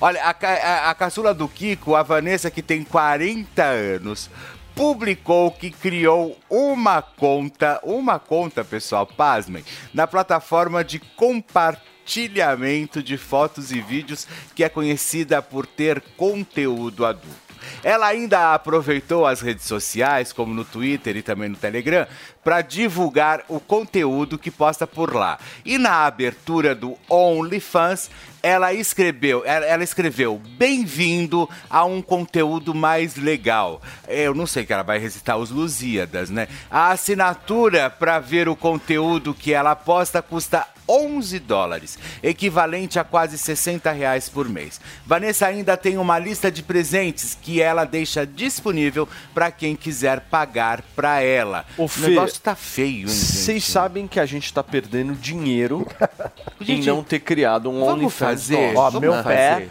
Vocês sabem, não, não é, Poderia Antônia? feito o Você pack sabe, do né? pezinho. Nós estamos Vamos perdendo fazer, dinheiro. Dani? É, o pé sim, o pé acho que rola. Ah, não. É, mas é. Quer fazer um de pezinho? Você calça, você calça 33, não é? Calça 31. Você Eu calça calço um pouquinho, eu calço Trin- 38. Não, 33. Esse Não. sapato é 33. Eu queria ver um OnlyFans seu, Daniel José. Eu acho que ia ser uma coisa interessante. Ia fazer sucesso. Ia É, ser... você acha, Fê? Você gosta Ah, de do uma mano, coisa... do mano então ia ser a arrebatador. agora. Imagina o Nano posando com um pedaço de rapadura. Você gosta, né, Felipe? Engraçado. Você gosta de uma coisa mais pocket, né? É uma pocket, mais pocket, compacto, é. Agora, Antônia, você nunca fez OnlyFans, meu amor? Eu vou fazer o OnlyFans quando eu fizer 60 anos, eu vou entrar pro OnlyFans da terceira idade, aí vocês vão ver o que, que é um OnlyFans de verdade. É, aí corram, né? Aí corram. Olha, quando a- você fizer, meu amor, me avisa que eu quero ser o primeiro assinante, certo? E você? E eu quero ganhar, obviamente. Não, e você não vai fazer. OnlyFans? Hã? Você não vai fazer? Depende. Depende, depende da articulação, é isso? Vamos articular melhor, ter um diálogo um pouco mais focado, entendeu? Uma coisa assim mais é, transparente, É. mais. Entendeu? Agora, eu, eu não sei, eu acho que a gente poderia pensar em criar um OnlyFans específico do Morning, entendeu? Eu acho que pode ser interessante, Eu sabia? vou falar com a direção desta emissora. Não, inclusive a gente coloca a nossa Barbie doll, a gente coloca a Mariana pra... a nossa diretora, para fazer parte, integrar essa equipe. São 11 horas e 4 minutos. É a gente carreta vai fazer o furacão, meu amor. Enquanto a gente discute esse planejamento orçamentário nosso, Ai, a ai. gente vai para um rápido intervalo comercial, mas antes você aqui na Jovem Pan confere o giro de notícias desta sexta-feira. Arthur Lira fala em ajustes para aprovar o novo arcabouço fiscal. Presidente da Câmara espera votar a proposta do governo federal até o fim de abril. STF derruba prisão especial para quem tem curso superior. Maior parte dos ministros votou contra a medida que beneficia criminosos com diploma. Petrobras admite possível revisão da política de dividendos. Empresa estatal pode alterar ou até mesmo encerrar o pagamento feito a acionistas. Donald Trump é indiciado nos Estados Unidos por suborno à atriz pornô. Republicano se torna o primeiro ex-presidente americano da história a responder por crime. Parlamento da Turquia aprova adesão da Finlândia à OTAN. País nórdico precisava do consentimento turco para entrar na aliança militar ocidental.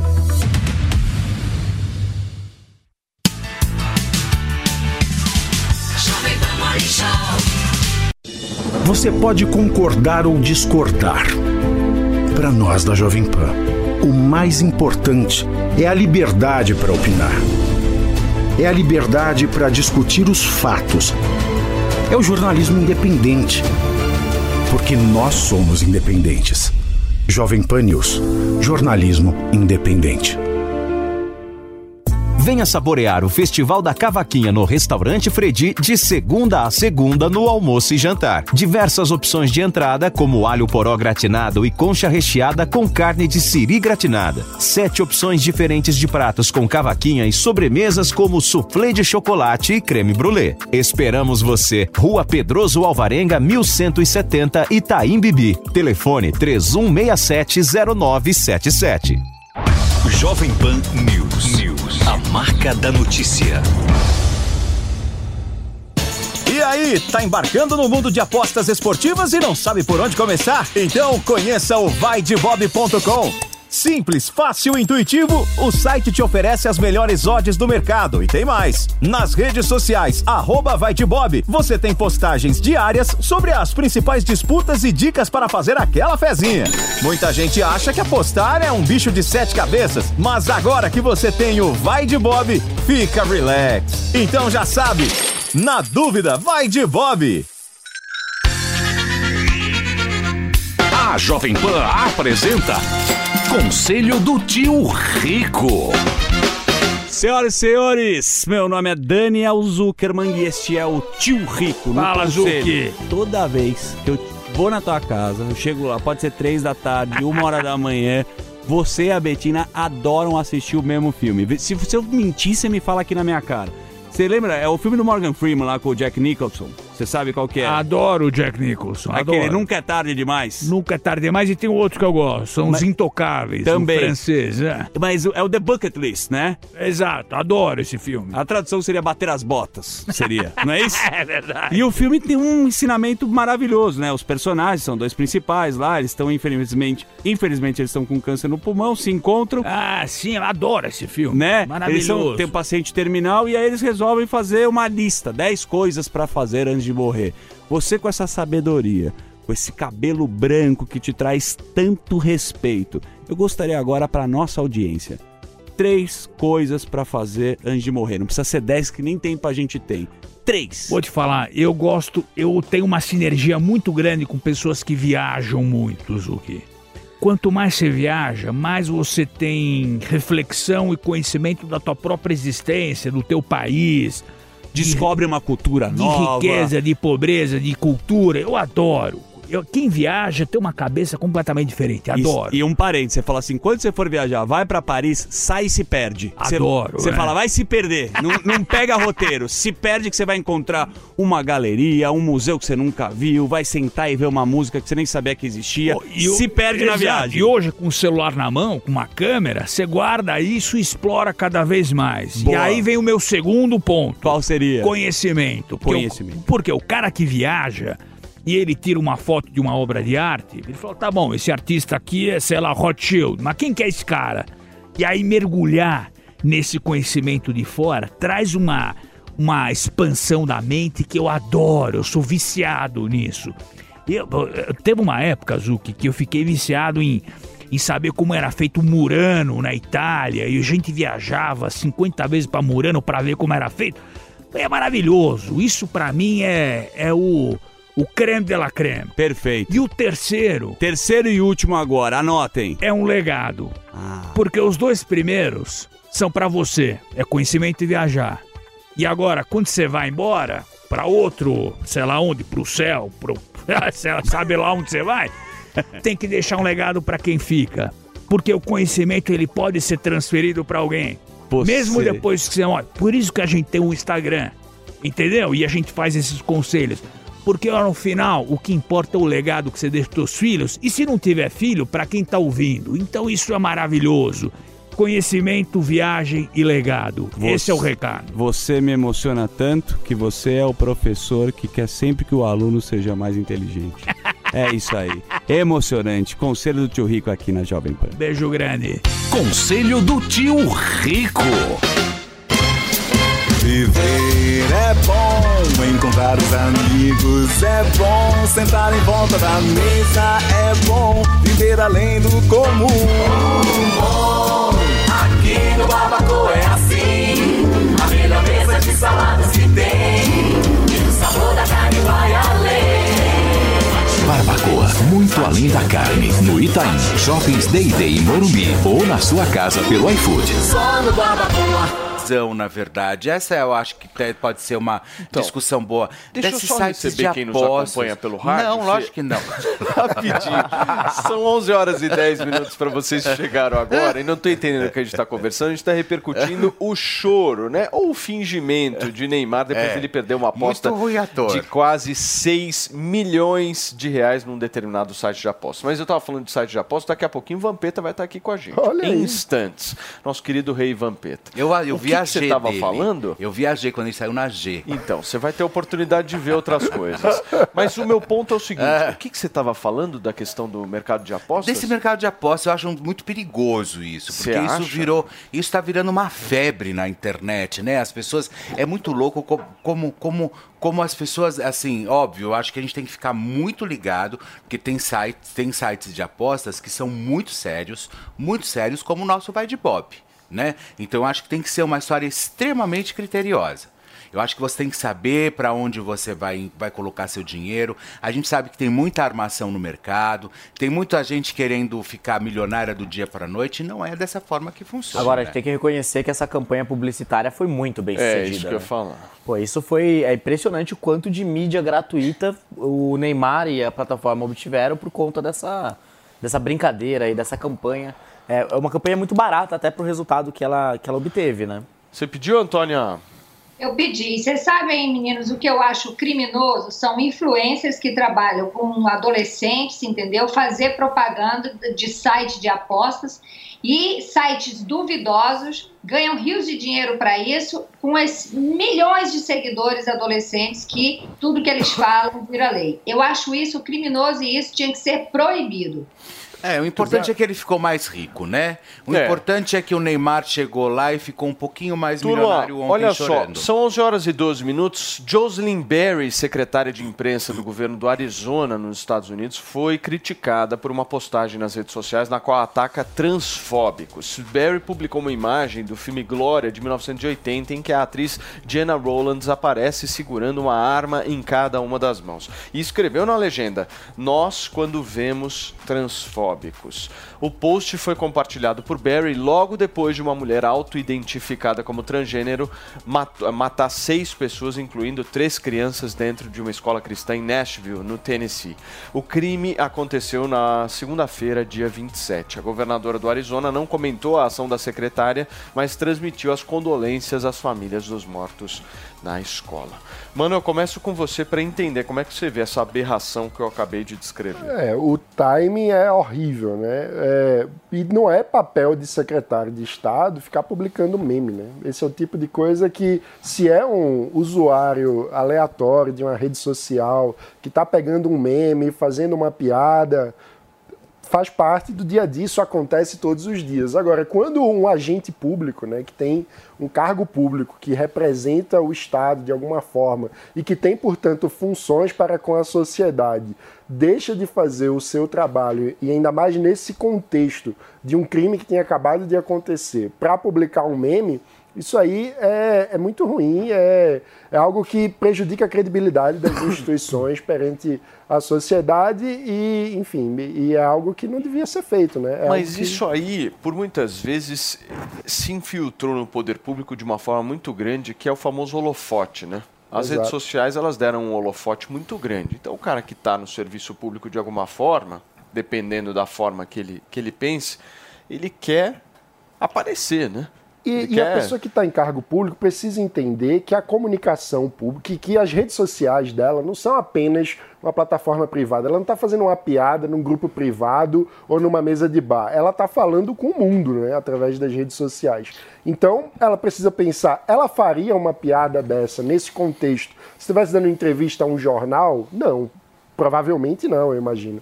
Então, não é razoável que ela publique isso nas redes sociais dela enquanto ocu- ocupa um cargo público nesse contexto. O que, que você acha, Antônia? É, é triste detectar né, e constatar que tem imbecil no mundo inteiro, né? Pelo menos se isso serve de, de consolo aqui no Brasil, porque é, é, é um negócio assim, é- é- acho que sem comentários. Eu acho que no- a, a- a humanidade está caminhando, está discorrendo mesmo por, por, por para o fim da, do- da história. Porque, olha, eu vou te contar, isso é coisa que se faz. Tinha que ser demitida na mesma hora. Menina, eu, eu posso pedir um favor para vocês? Eu acho Não, que eu não, lógico que não, não. rapidinho. Ou então eu vou exigir, não vou mais pedir um favor. Isso, exija, vai. É o seguinte, olha só, é, Mano, é, Dani, é, a Paulinho e Felipe, para quem tem labirintite, ficar olhando direto vocês aí, por exemplo, vamos evitar xadrez e listas, por favor. É sério, é Eu acho que sério, essa é foi uma, Pronto, agora, agora nós temos, nós temos, nós temos Fontinelli de dress code. Isso. Agora ela vai, ela vai definir o dress code do programa. Você não vai nunca em quadrilha Agora junina, ela então. vai começar a nossa, a nossa, como se diz, a nossa personal stylist das manhãs, Antônia Fontinelli, que inclusive fez questão de colocar a corrente que amarra o cachorro no pescoço. A mulher coloca a Antônia- corrente que amarra o cachorro e vem encher a paciência do, do xadrez. Tá É, ela, ela amarra o- a corrente do cachorro no pescoço e vem falar de, de quadriculado. A outra Antônia veio, veio de, de cachecol. É. Tá no Rio de Janeiro, veio De fazer o programa de cachecol, cachecol de e cach- fica enchendo que a paciência cachecol? Ela tava com o chapéu do Harry Potter ao contrário. Até o pessoal falou que não, Não sabia era nem era cachecol. Bolsorina ou Lufa-Lula, né? Lufa-Lula. Lufa-Lula ou Bolsorina. Era, era o chapéu do Harry Potter ao contrário. Tá. Mas tem, tem que dançar uma quadrilha de São João. Maravilhosa, ela, maravilhosa. Quadriculada. São João ainda tá longe. É. Calma, não avança. Temos ainda João ainda Dança tá agora, mano, dança lá. Vai lá, Campina Grande. Ê, Laia! Gente, olha só, Zilu Godoy, ex-mulher do cantor Zezé de Camargo, precisou se pronunciar na internet porque estavam dizendo que ela teria abandonado a mãe, Fê. É isso Pois mesmo? é, e depois que o pai dela morreu, né, vítima de Covid-19, Zilu tem recebido muitos comentários nas redes sociais e também passou a ver publicações na internet dizendo que ela abandonou a mãe aqui no Brasil. Ela que mora lá nos Estados Unidos, rica, veio, veio a público nos stories dizer que tudo isso é uma mentira, que ela e os irmãos cão cuidam muito bem da senhora, que tem 83 anos e prefere continuar morando no sítio, mesmo distante de, de Zilu. Mas mesmo assim, a Zilu deixou claro que sempre conversa com a mãe por vídeo, enfim, ela presta toda a solidariedade e vamos ouvir um trecho, inclusive, da própria, da própria Zilu nesse desabafo. Pode rodar. A gente cuida muito bem dela. A opção de ficar na chácara, eu montei um apartamento para ela em Goiânia maravilhoso, onde ela não quer ficar, ela só vai para fazer exames quando vai no médico. Ela gosta de ficar na chácara, gente. Ela gosta de ficar com os bichos dela, com a horta, com tudo que ela faz lá, porque Minha mãe foi criada em sítio. Eu já quis trazer ela aqui para os Estados Unidos, ela não quer. Ela fala: minha filha, pegar oito horas de voo, não consigo. Então eu tenho que respeitar o o lugar que ela quer ficar. Pô, agora tem fiscal de mãe. Ah, Pô, não, fiscal de mãe é muito Complicado. chato isso, né? Você imagina que a senhorinha tem 83 anos, nascida e criada no, no- no- no- no- na, na roça, é, não está acostumada com a cidade grande. Enfim, por mais que a filha tenha dinheiros, né, e ficou rica, eu acho que é importante deixar ela ser E feliz. se ela tá consciente, tá saudável mentalmente, é dona da própria vida, né? Exato. E muitas vezes a- a- o conceito do que a gente acredita que é o melhor não é o melhor para a pessoa e tudo É. bem. O fato é que ela, pelo menos nessa nesse VT, ela demonstrou que de fato tem uma preocupação genuína e Olha, eu já da vi, maneira como é possível. eu já vi fiscal de muita coisa, fiscal de piada, tá cheio. Agora fiscal de mãe alheia é a primeira vez. Ah, é impressionante. É, mesmo, tanto, né? Tanto que a Zilu acabou de falar que ela comprou um apartamento pra mãe lá em Goiânia. Ela falou: Eu comprei um apartamento quer pra minha mãe. quando Mas ela quer exame. ficar lá com as plantinhas, com os bichos lá na chácara. Ela quer ficar lá na dela. Deixa a É. senhorinha lá, a dona Zilu, é, de 83 anos, a mãe da dona Godoy. Mas eu, eu entendo agora. muito o caso dela. Deixa porque, ela Pra mim lá é meio. com aos 83 anos, ó, Antônio. Antônio é que adora chácara, ó. Ah, Gente, deixa eu falar uma coisa, isso é muito sério. Meus pais até hoje moram no sertão do Piauí. Eu moro no Rio de Janeiro há 33 anos e eles nunca vieram Você, aqui você cultiva plantas, não?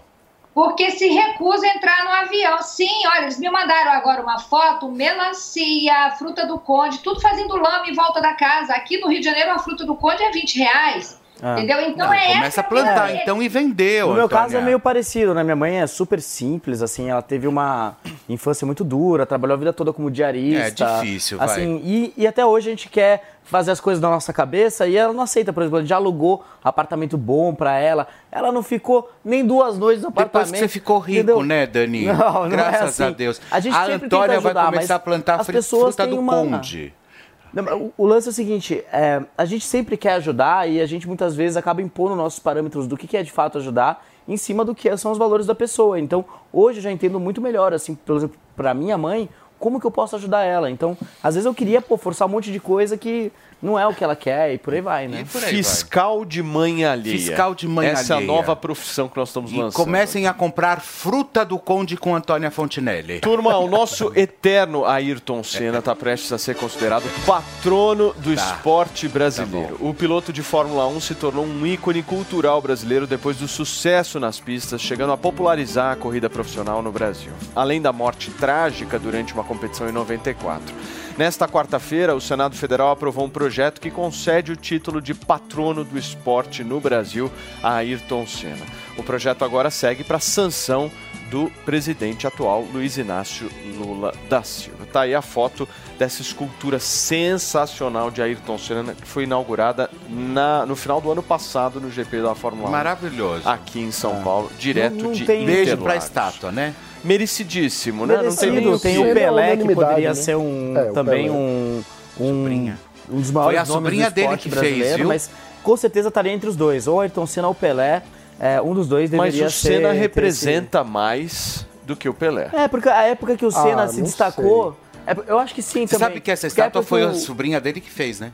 Foi a sobrinha que fez essa estátua. Foi ela Pô, que. Isso eu não sabia. Agora, o fato é que era uma época, começo da década de 90, todo mundo, né, que é um pouco mais velho, Sim. lembra o quanto era difícil, só tinha notícia ruim no Brasil e tudo mais. E a única notícia boa era assistir Ah, Fórmula o 1 Senna, igual ao Senna e- a gente não vai ter mais, Dani. É. Esquece, era outro tempo, era outro rolê, completamente diferente, igual a Ayrton Senna, jamais É. teremos O um Senna outro é esportista. Por que, que você acha, mano, que o Pelé ele teria uma proporção Por de representatividade igual ao Senna? Algumas razões. Primeiro, o futebol é um esporte muito mais disseminado no Brasil, né? Então é muito mais E acessível para mais né? gente, né?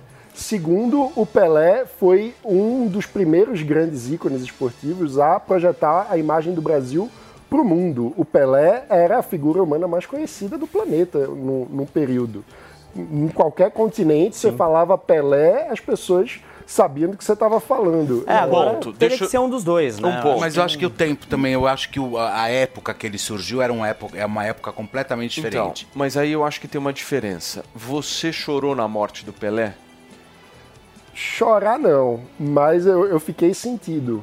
É, mas também tem uma diferença muito grande das condições da morte, né? Porque o Pelé, todo mundo sabia que já estava doente, ele já estava com idade avançada. O Senna teve uma morte trágica e impactou o país de inteiro. repente. É, e ao vivo, em rede nacional, no meio de uma corrida, houve um acidente, e aquilo foi chocante para todo mundo. Então, acho que a forma como, é, enfim, a despedida ocorreu, acho que impacta muito também no nosso imaginário sobre Com ele. certeza. O fato dele ter morrido no auge, no momento em que o país inteiro parava para torcer por ele, eu acho que, sem dúvida, isso impacta na, no sentimento que nós temos com Mas ele. será né? que exatamente por conta disso ele não seria maior pela, pela perspectiva que havia ainda de vida do cara? Não é, é difícil projetar o que é ser maior esportivamente, né? Mas eu acho que o lugar afetivo que o Senna ocupa na memória do brasileiro, Até hoje, né? aí eu acho Até que, hoje, é que incrível. Você chorou na morte do coisas. Senna?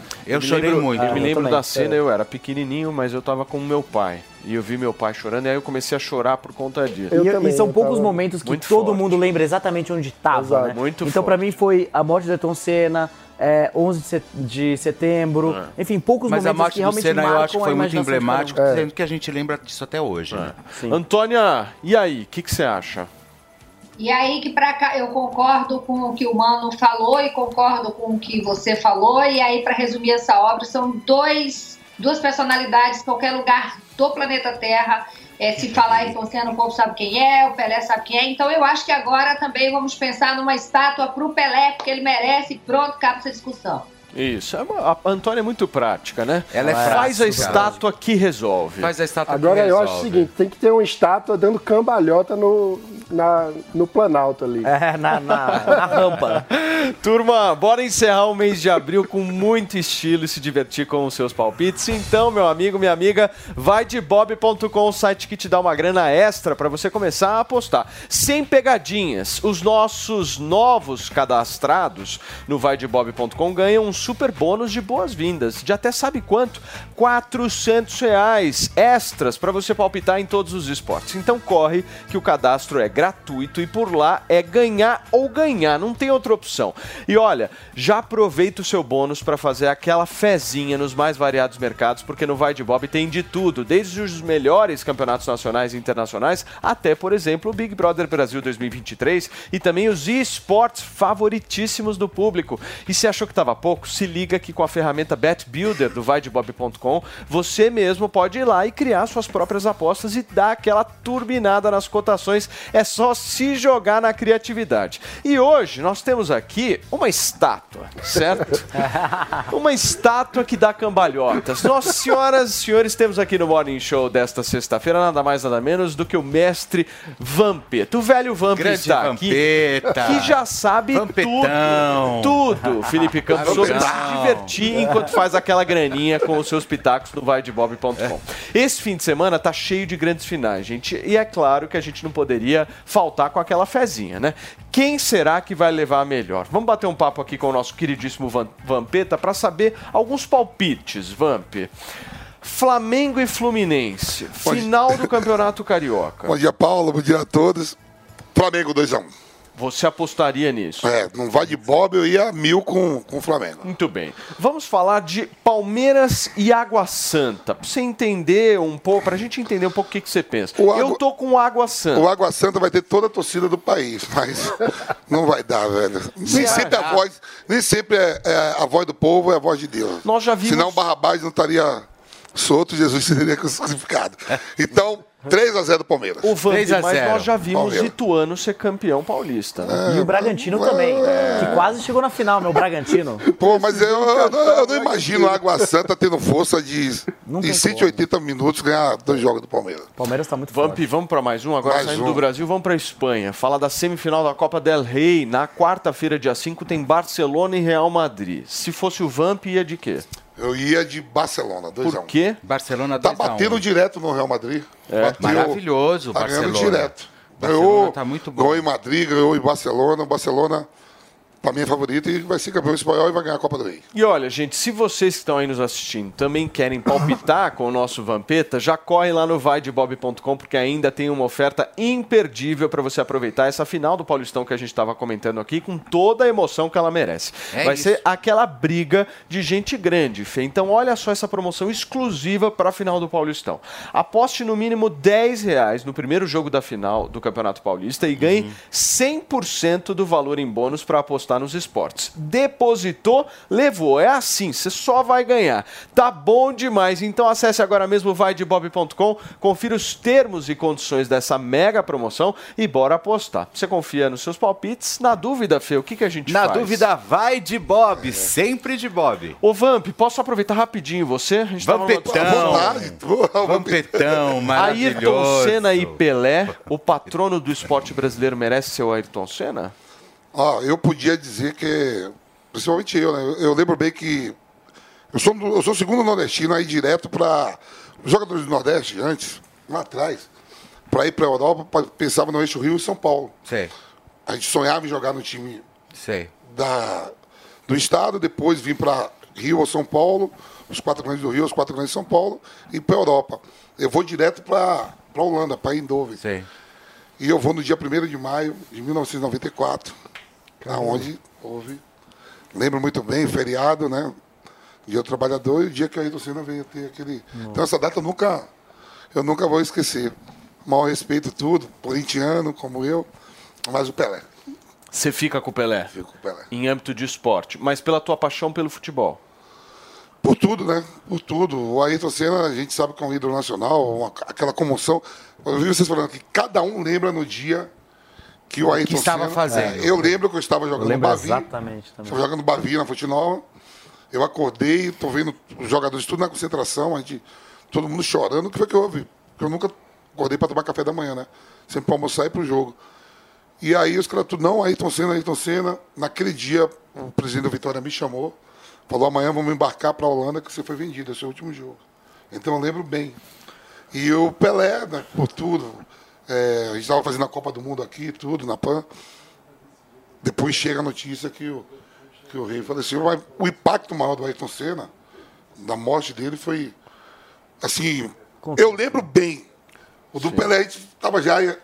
Esperando. Esperando, é. Será que vai ser hoje? Mas Será vai ser amanhã? você não acha que, de alguma forma, essa morte do Pelé, ela pouco repercutiu, principalmente com quem faz futebol no Brasil? Porque se você olhar, por exemplo, todo o processo lá de enterro do Pelé, a- aquele processo todo que rolou lá em Santos e tal, eu vi poucos jogadores Então, ali. teve essa, vi- Paulo, teve essa polêmica e. Eu, eu não vi uma meses galera depois, ali. meses depois morreu o Roberto Dinamite, outro gigante também, né? Que Só que que, é o seguinte, sobre isso? é, muita gente comentando, gente, é uma morte, não é, um, não é uma festa. É, dá os pesos minha família. É, se você vai para o enterro, não, não tem que pegar a mídia e estar lá falando, não, não veio A, B ou C. Eu até citei assim, agora tem fiscais de quem vai em enterro. Pô, nada melhor do que você confortar a família, independente de que seja o maior jogador de todos os tempos de futebol, é o rei do futebol, Pelé, tricampeão mundial, tudo, mais de mil gols. Velho, mas é a morte do cara. Não, e teve- teve um agravante Tem muita também. gente que usou aquilo. Você acha? Hoje tá, sabe, rede social, não sei o quê, para se promover. Sim. Para se promover demais. É, a ida ou não ida ao enterro do Pelé não quer dizer que, que os ex-atletas não gostam do Pelé. É tão simples, só você olhar qual é a maior seleção de todos os tempos que todo mundo acha, a seleção de 70. Ah, 70. Olha quantos jogadores estão vivos de 70 e estavam presentes lá. É, mas eu acho que teve uma coisa que também a gente tem que levar, que foi bem relevante, assim, foi no dia 29 de dezembro, ou seja, é, festa, tava todo Final mundo viajando. Pô, é, ou seja, que a questionado maioria o do Cafu, pessoal cara, o Cafu tava na mundo- Alemanha. Mas você pode ver, tava todo mundo fora do país, porque dali dois dias já ia ser Réveillon, então. Então, quer dizer, muita gente viajando fora, enfim, não tinha como, de repente, você voltar porque o Pelé morreu. Acredito que depois essas pessoas fizeram, esses amigos fizeram ali as suas grandes homenagens. Mas, naquele dia, realmente seria impossível. Não, porque teve isso assim, ah, jogadores da, da Copa do Mundo 2002, 94, não foi o Romário, assim, não, é, pô, não foi isso. Isso não quer dizer que não goste do Pelé. Não é, não, não foi uma festa Lula pa, Lula, Lula- Palusa, Lula- Lula. Palusa, O cara é. morreu, pô. Os sentimentos você tem que dar à família. é, o sentimento fica para você. Questionaram muito o capitão de 2002, o Cafu. O Cafu estava na Alemanha. Foi- E, e muita gente foi na festa. ah, parecia festa, Rafael. No eu querendo Mas é uma festa, não deixa de ser uma festa, Não, viu? lógico. Na Bahia, quando a gente morre, meu, eu, vai chegar a minha hora. Lá em Nazaré, eu quero que, que, que nem a gente ve, Nazaré bebe da o? É. Você é de Nazaré da Sou de Sarinha? Nazaré, Sarinha, Maravilhoso, eu babado bati lá. muito tambor ali. Bateu muito muito. É, essa é a cidade da Bahia que tem mais terrenos. Então, vamos nivelar o quê? Beber, né? Porque quero ver, toma aqui, joga. Então, quer dizer assim, lá na Bahia a gente faz isso. Agora, a morte do Pelé é usado muito também pra... pra Pra ganhar like. Agora, na comparação com Maradona, muita gente diz que o argentino tinha uma relação com Maradona de idolatria muito maior do, que o Pelé- do que o brasileiro com o Pelé e que isso representaria uma paixão maior do argentino com a própria história. O que é que tu acha A própria história conta que só veio a colonização, né? São colonizados por portugueses, o resto da América do Sul tudo por, por espanhóis. E aí você pega. Eu estava vendo agora a festa do Messi, né? A- Passou agora, a Argentina amou dois amistosos, baba. Pegou a seleção de Cura, Coração, né? Que é Curaçao, Um, é. Curaçao, que é uma ilha holandesa, lá não tem nem futebol profissional. É. Botaram 7x0 daquele jogo de festa, pegaram antes o Panamá, e o Panamá não podia com a seleção principal. Fizeram a festa, estátua. Eu lembro que em 2002, quando nós viemos, que foi o último dia que o Brasil ganhou, botaram logo o, Uru- o- a CBF também, muito boa, botou logo o Paraguai pra gente pegar. Todo mundo mamado em Fortaleza. Estávamos todos nós no, no iate do, do Nelson Piquet. Cera. O Piquet tava com o iate dele lá, atracado lá no hotel. A gente conheceu o iate, todo mundo mamado, os Paraguai atropelou nós. Perdemos, digo, até nisso esses argentinos são malandros. Botaram lá duas babas, ganharam à vontade, foi festa mesmo. Pra- Foi o último jogo que eu fiz pela seleção e na volta nossa, que não fomos comemorar, pegar o, Pa- o Paraguai. O Paraguai ganhou da gente em Fortaleza. E tava todo mundo no dia antes do jogo no, no iate do Piquet, a seleção toda. Que legal. E aí, eu tava falando assim, a cultura é diferente, né? O Messi, sete vezes melhor do mundo daquilo que faz. Sabe o que é Claro. ser sete vezes melhor do mundo, eleito pelo. Ele é eleito pelos próprios jogadores e treinadores. E ele tinha esse financeiramente sucesso total. E ele tinha essa ob- obsessão de poder fracassar e não ganhar a Copa do Mundo. Se o Otamendi chuta o pênalti pra fora, a culpa seria do Messi. Olha só como é que é. Vamp, deixa eu te agradecer, querido. nóis. Obrigado pela sua participação aqui ao vivo na programação da Jovem Pan. Já um foi Nazaré, né? nosso Já fui Nazaré, opa. Grande Vamp. Experimente o polvo à provençal do Rufinos Restaurante. Uma deliciosa receita de polvo inteiro grelhado com alho e ervas de Provence. Acompanhe riso al nero de sépia. Para duas pessoas, imperdível. Rufinos Restaurante, no Itaim, Rua Doutor Mário Ferraz 377. Acesse rufinos.com.br. Business Jovem Pan. Inteligência artificial que virou assunto mundial este ano avança numa velocidade que impressiona. A OpenAI, que é o laboratório por trás do ChatGPT, acaba de lançar o ChatGPT-4, que nada mais é do que uma melhoria na base de dados do aplicativo. O ChatGPT é o serviço de tecnologia que mais conquistou o público num curto espaço de tempo na história. Agora, qual que é a diferença do Chat GPT, lançado em novembro, foi lançado há pouco tempo, e este agora, lança, recém-lançado, é a promessa de fazer resultados melhores. Você faz uma pergunta, ele garante aí uma resposta melhor. Isso faz com que o algoritmo, por exemplo, tenha 82% menos chance de responder a questões ilegais, que sempre foi uma preocupação deles, e 40% mais chances de trazer resultados corretos, melhorando o que é chamado de respostas mais assertivas, respostas corretas.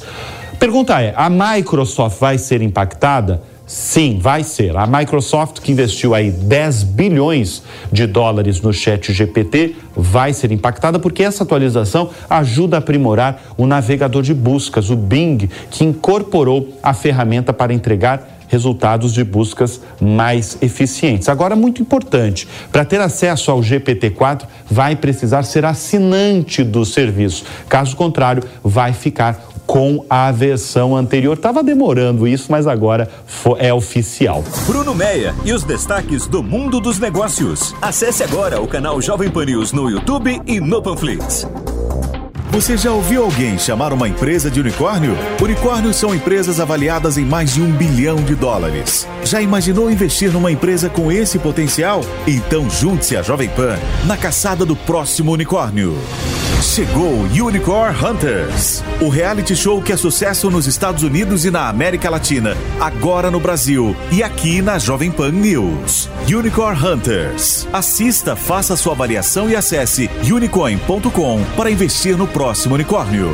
Unicorn Hunters. Todo domingo às 5 e meia da tarde na Jovem Pan News e na Panflix, onde e quando você quiser.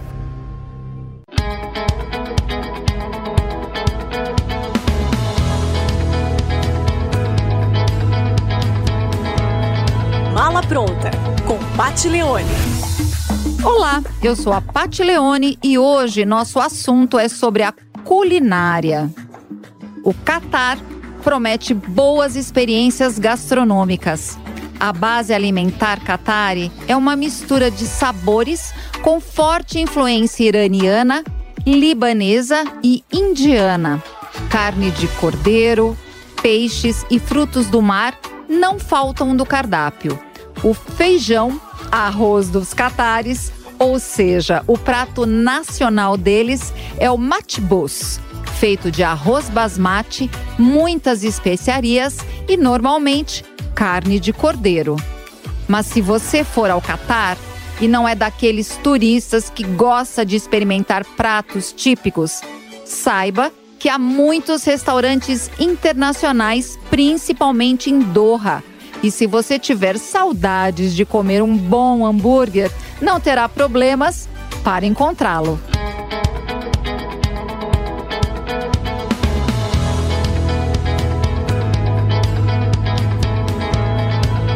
Pronta, com Leone. Você sabia que o frango é a melhor proteína para uma dieta saudável e de emagrecimento? Rico em vitaminas e minerais, o frango controla o colesterol e auxilia na imunidade. Chega de frango sem graça. Venha experimentar os deliciosos frangos grelhados na brasa, com um sabor inigualável e temperados com molhos importados. Ficar em forma e manter a saúde nunca foi tão gostoso. Barcelos Moema, a maior rede de frango na brasa do mundo. Rua Canário 544 Moema. Siga nossas redes sociais, arroba Barcelos Moema. Eleitoral é, Alexandre de Moraes participou hoje de um seminário sobre redes sociais. A ideia é discutir o protagonismo das plataformas digitais e o envolvimento dessas mídias na democracia brasileira. Durante a fala dele, ele comentou sobre as responsabilidades que essas plataformas têm. Dá uma olhada. Eu, eu repito sempre, e acho que é uma forma fácil de entendimento, é tudo que é proibido fora das redes, no mundo real, tem que ser proibido também no mundo virtual. É, tudo que é ofensivo, agressivo, né, discurso de ódio, discurso contra a democracia, e isso é apenado civil e criminalmente no mundo real, é, isso deve também é, ser apenado no mundo virtual. Então, isso é importante para que a partir disso nós possamos responsabilizar aquelas notícias é, que atentam contra a democracia, discurso de ódio. Então, é o momento, é, é um momento no Brasil e no mundo de regulamentarmos isso. E apesar de não ser o tema do evento, o Alexandre de Moraes também comentou sobre o que ele espera do novo ministro com o anúncio da aposentadoria de Ricardo Lewandowski. Eu espero que uh, o novo substituto uh, seja alguém que possa honrar a cadeira uh, do ministro Ricardo Lewandowski, que é um grande ministro, ainda é, até o dia 11, um grande ministro, é professor dessa casa, é do professor titular do Largo de São Francisco e foi meu professor em 1986. Então, realmente vai fazer muita falta ao Supremo Tribunal Federal, mas o que nós podemos esperar do novo ministro é integridade, competência e coragem, pelo menos semelhante ao ministro Lewandowski. Ministro, Obrigado. Muito bem, tá aí a fala do ministro Alexandre de Moraes que a gente vai trazer aqui para discussão, certo, Dani? Eu vou começar por você essa. Como é que a gente pode pensar numa regulamentação de rede social que não promova, de alguma forma, mesmo que indiretamente, censura? Olha, isso tem é um debate muito extenso, muito difícil de ser é, levado adiante. Eu sinceramente não vi nenhum modelo que de fato seja referência em qualquer lugar do mundo todo mundo tá com o mesmo problema nas mãos. É óbvio que é muito bom poder falar que precisa. É, não é só, que é, aqui, só aqui no Brasil o discurso Exato, de ódio. É então assim, inteiro. é no mundo inteiro. E a questão é o seguinte: é fácil falar que precisa regulamentar. Difícil é falar como vai ser feito, quais são os critérios, quais são os mecanismos. É que nem Certamente eles sabem. não é com o ministro. Nem com- eles sabem. Não sabem. Então, esse é o problema. Que por- se de um lado, é, tanto o ministro Alexandre de Moraes quanto várias outras pessoas que defendem essa ideia de regulamentação das mídias sociais, que eu não sou favorável porque não entendo como isso pode ser feito de uma forma isenta de fato, né? Então é muito fácil falar e defender essa ideia, é difícil falar como vai fazer. Então é, falta se a gente aprofundar esse debate de uma maneira Então, mais eu adequada, ainda, né? eu ainda não consegui ter uma opinião clara sobre se as redes sociais, Antônia, me ajuda nisso, porque eu já vi gente com bons argumentos dos dois lados. As redes sociais, elas são praças públicas ou são empresas privadas? Olha, é, eu acho que de fato ninguém tem a noção de como controlar isso. Acredito que seja, infelizmente, incontrolável. Agora, eu preciso concordar com o ministro, me julguem, tá? Mas eu preciso concordar quando ele diz: se não pode na vida real, não pode no virtual. E ele está certo, porque acontecem assassinatos de reputação, as pessoas se escondem atrás de máquinas para arrebentar com a vida dos outros, e, e isso é errado. Agora, duvido muito que alguém saiba como controlar isso. Eu acho que Não vai ser a Manuela partir Dávila nem o Felipe Neto. eu É. acho que poderia partir de pessoas que tenha relevância no cenário virtual. Né? Eu acho Coloca que o Felipe Neto como ministro das redes sociais, ou. ou. Mas eu- acredito até assim, até construindo em cima da ideia que a Antônia levantou, que ao invés de pessoas, eu acho que a chance mais próxima que a gente tem de algum tipo de regulamentação está muito mais ligado à Mas inteligência artificial do que de fato o- a ter um comitê ou Ô, esse tipo de Dani, olha, eu, acho- eu, pera, pera só um minuto. Eu coloquei um ponto aqui que é o seguinte: as redes sociais, elas são uma praça pública ou são empresas privadas? Porque isso muda É empresa drasticamente. privada, meu. Depende. São praças depende. privadas. Não. Então, depende. Depende, porque esse entendimento é o que vai basear de alguma forma a regulamentação. Porque se você interpreta que a rede social ela é uma praça pública aberta é. a todas, beleza. O governo vai lá, de alguma forma, o poder público vai mexer e vai falar: isso daqui é meu. Eu vou mexer com isso. Agora, se você olhar para o Facebook, para o Instagram, para essas redes, WhatsApp, e falar o seguinte: isso aqui são empresas privadas. Se é empresa privada, de alguma forma, você tem um outro tipo de raciocínio que você tem que agir. Agora, a minha dúvida é: o que é uma rede social? Mas você acha no isso meu ponto de relevante? vista, é uma praça Mas privada. totalmente Mas eu não relevante. acho. Como eu não, não? acho. Lógico que não. Hoje, hoje, hoje a, a rede social, ela cala a boca da imprensa, para você ter uma ideia. Não, mas E a gente sua tem- opinião é praça pública ou é empresa eu privada? acho que é empresa privada. É, é, é, Empresa é- privada. É, é- é empresa privada. Pra mim é uma praça privada. Não, eu acho que não é. Tem gente ganhando ali, tem um presidente, tem uma pessoa que manda É como um shopping, né? entendeu? É como um grande shopping onde as pessoas circulam, a, a entrada não é proibida ou não é restrita, então eh, tem um caráter, de certa forma, público, no sentido de que as pessoas circulam, mas tem um dono, e um dono que pode estipular algumas regras. Pode ser. Tem shoppings em que você pode levar o pet, tem, pet, tem um shoppings em que presidente você que não ninguém pode bate levar. na porta dele. Essa é a grande É, verdade. É, pois o que é. não isenta esses shoppings de também serem regulados pelo Estado, né? Exato. Então, assim, é, Então, por exemplo, um shopping não pode proibir uma pessoa negra de entrar, por exemplo. Exato. Porque seria racismo. Então, o fato de ser privado não quer dizer que pode tudo e qualquer coisa. Então, há uma esfera passível de regulação. E em que sentido? No sentido de como que, na atuação de uma empresa privada, você garante os direitos individuais e as liberdades das pessoas. Então, o consumidor tem direitos também na relação com uma empresa privada. Isso serve para qualquer Relação eh, comercial. relação comercial. Então, como preservar certos direitos do consumidor? Então, por exemplo, alguém é banido de uma rede social. Ele tem algum direito? Ou a rede pode simplesmente banir quem ela quiser? Então, esse tipo de discussão é interessante. Mas então- Agora, me preocupa muito por a, a- a regulamentação, porque a inovação do mercado é muito mais veloz do que a capacidade Exato. regulatória do Estado. E a gente vê o tempo todo mudanças de modelo de negócio. A gente estava discutindo essa semana aqui no programa sobre as mudanças de modelo de negócio Eu acho que, na Twitter. verdade, eu acho que tudo isso tem um fator extremamente importante que é a conscientização. Né? Eu acho que, em primeiro, eu acho que é, a- é começar a ter uma conscientização de quem usa, utiliza as redes sociais. Parar de disseminar ódio, parar de disseminar fake news, parar de disseminar um monte de história. Que nem ontem eu vi um vídeo da Dilma, que se você não me fala que foi de 2014 esse vídeo, eu que iria atual. acreditar que era realmente quando, a- o discurso dela lá no Banco BRICS. Então, ou seja, e isso está sendo disseminado na internet. Mas Agora, uma ideia, Independente de ser a Dilma ou não, entendeu? Esse tipo Sim. de história não pode acontecer. Mas qual é a responsabilidade das redes sociais? Porque hoje eu vejo uma discussão muito forte em torno do usuário. Então, o usuário, ele é o culpado, o usuário é isso, o usuário... E as redes sociais, de alguma forma, eu por muitas vezes vejo ela tentando tirar o dela da reta, para ser bem assim objetivo. Qual é a responsabilidade hoje que essas big techs têm?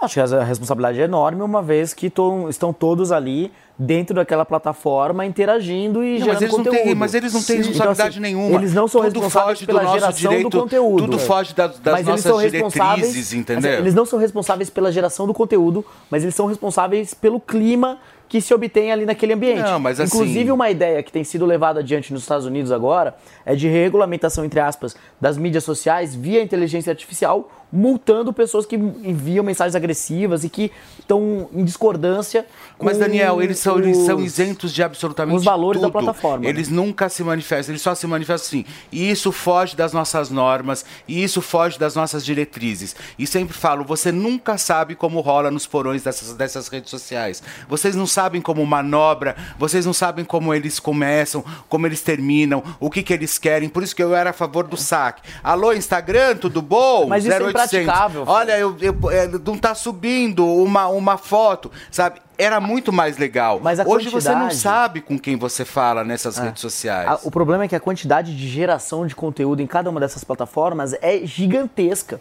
É impossível acompanhar o ritmo. Então, esse, esse tipo de acompanhamento caso a caso é impossível. Antônia, pra gente fechar, meu amor, por favor. Para a gente fechar, trata-se de educação e as pessoas são muito frustradas. Então elas descobriram essa, essa arma aí, né? E elas derramam tudo ali, atrás dos seus aparelhos. Então, se é para regular, que faça isso, é, como o Daniel citou aí, que nos Estados Unidos estão através de inteligência. Entendeu? Fazer, é, punir as pessoas, porque senão, amor, é enxugar gelo, ninguém vai ter a menor condição de regularizar isso aí. Agora, eu acho que pode usar as pessoas que têm voz, né, para começarem a ser punidas quando assassinar a reputação do outro, quando inventar uma mentira. Esses grandes perfis aí que recebem dinheiro para derrubar as pessoas e para levantar outras, isso é crime. Eu venho batendo nessa tecla, não é de hoje. Então algo tem que ser feito, porque eles ganham com isso. Tá? Quem não ganha é a gente. E, eles, e quando a gente coloca uma foto que é para divulgar um produto da gente, uma coisa do tipo, eles detectam e eles tiram o alcance. Ou seja, a gente é marionete na mão dessa gente. E só quem ganha lá é o Zuckerberg. E outra coisa, hoje, hoje eles fecham, aí eles fecham as comportas, ou seja, você para de ter seguidor. Quando você impulsiona uma, uma publicação, vem um monte de seguidor. Só que depois você fica refém. Eles nunca mais vão te colocar seguidor se você não paga, entendeu? Gente, olha só, o Papa Francisco, internado na quarta-feira com bastante dificuldade para respirar, terá alta neste sábado. O anúncio foi feito pelo próprio Vaticano. Um porta-voz do pontífice afirmou que ele passa bem e já até comeu pizza com os Olha. médicos na noite de quinta-feira. Com a alta, Francisco poderá presidir todos os ritos da Semana Santa lá no Vaticano. Ele deve presidir a missa do Domingo de Ramos, em 2 de abril, que marca o início das celebrações da Páscoa. Ainda de acordo com o boletim, Francisco passou uma segunda noite tranquila no Hospital Agostino Gemelli, em Roma, para onde ele foi levado na manhã de quarta após passar mal e sentir dificuldade para respirar. Ele foi diagnosticado com bronquite infecciosa e está sendo tratado com antibióticos. Eu amo o Papa, meu. Você eu amo gosta? esse Papa. Eu gostei do, do, do, look que ele tava outro dia, de uma, de uma, um, uma- um blusão de nylon até o pé. Mas Um- aquele- É, foi- sabe que é mas eu, eu queria que aquilo lá fosse. Artificial. Sim, mas eu queria que aquilo fosse de verdade. Tava uma coisa Lady Gaga. Adorei, adorei. Eu queria ver o Papa de Lady Gaga. Papa é pop. Gente, olha só, Márcio Smelling, ex-diretor do núcleo de humor da TV Globo, gravou um vídeo no Instagram para criticar o convite que a ministra das Mulheres, Cida Gonçalves, fez às atrizes que acusam, que o acusam, inclusive, de assédio sexual. O Fê vai atualizar pra Pois é, pessoal, o encontro está previsto para acontecer na próxima terça-feira e Mellin afirma no vídeo que a, inici- a- a iniciativa é, o presume como culpado e ele ainda não e nem mesmo ele é réu ainda, segundo Mellin. As atrizes é, pretendem desviar o foco de seu caso específico para a causa. Então, ou seja, ele também afirma que elas têm interesse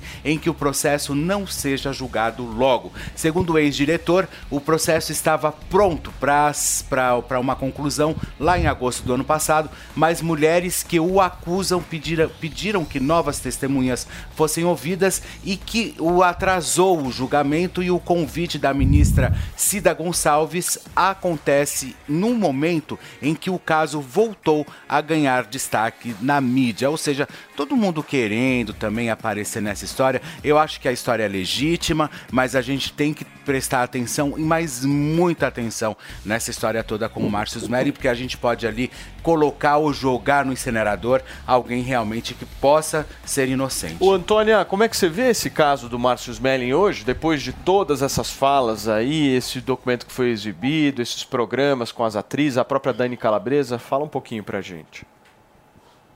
Olha, eu acho que está no momento de, assim, que tudo vira político, né? Eu acho que esse convite aí é político, né? É uma forma da ministra aparecer também, sabe? Eu acho que se isso aconteceu, vamos brigar no âmbito da justiça e parar de fazer, trazer isso para os holofotes. É a minha opinião, entendeu?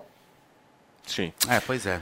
Gente, olha só, nosso queridíssimo tiozão Games tweetou essa foto aqui e escreveu: Em breve nós teremos OnlyFans de Morning Show, não percam. Exibe pra mim na tela, por favor, Mari, para que a gente possa ver a participação do nosso queridíssimo. Olha aí, o OnlyFans. Ah, que graça. Vai ficar uma boa. eu tô Ah, bem eu aí. gostei. hein?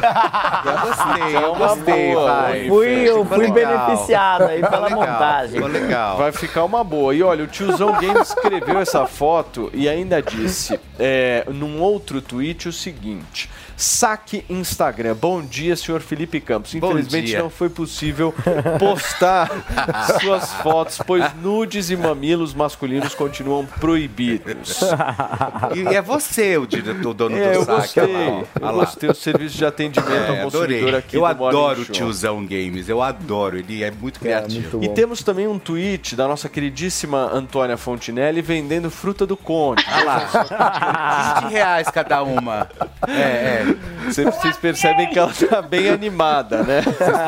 A- a- quem quiser comprar. é, quem quiser comprar fruta do Conde, agora é só procurar Antônia Fontinelli. Exatamente. O que, que foi, Antônia? Eu quero essa foto. Como é que eu vou conseguir essa foto? É só você printar do programa no YouTube.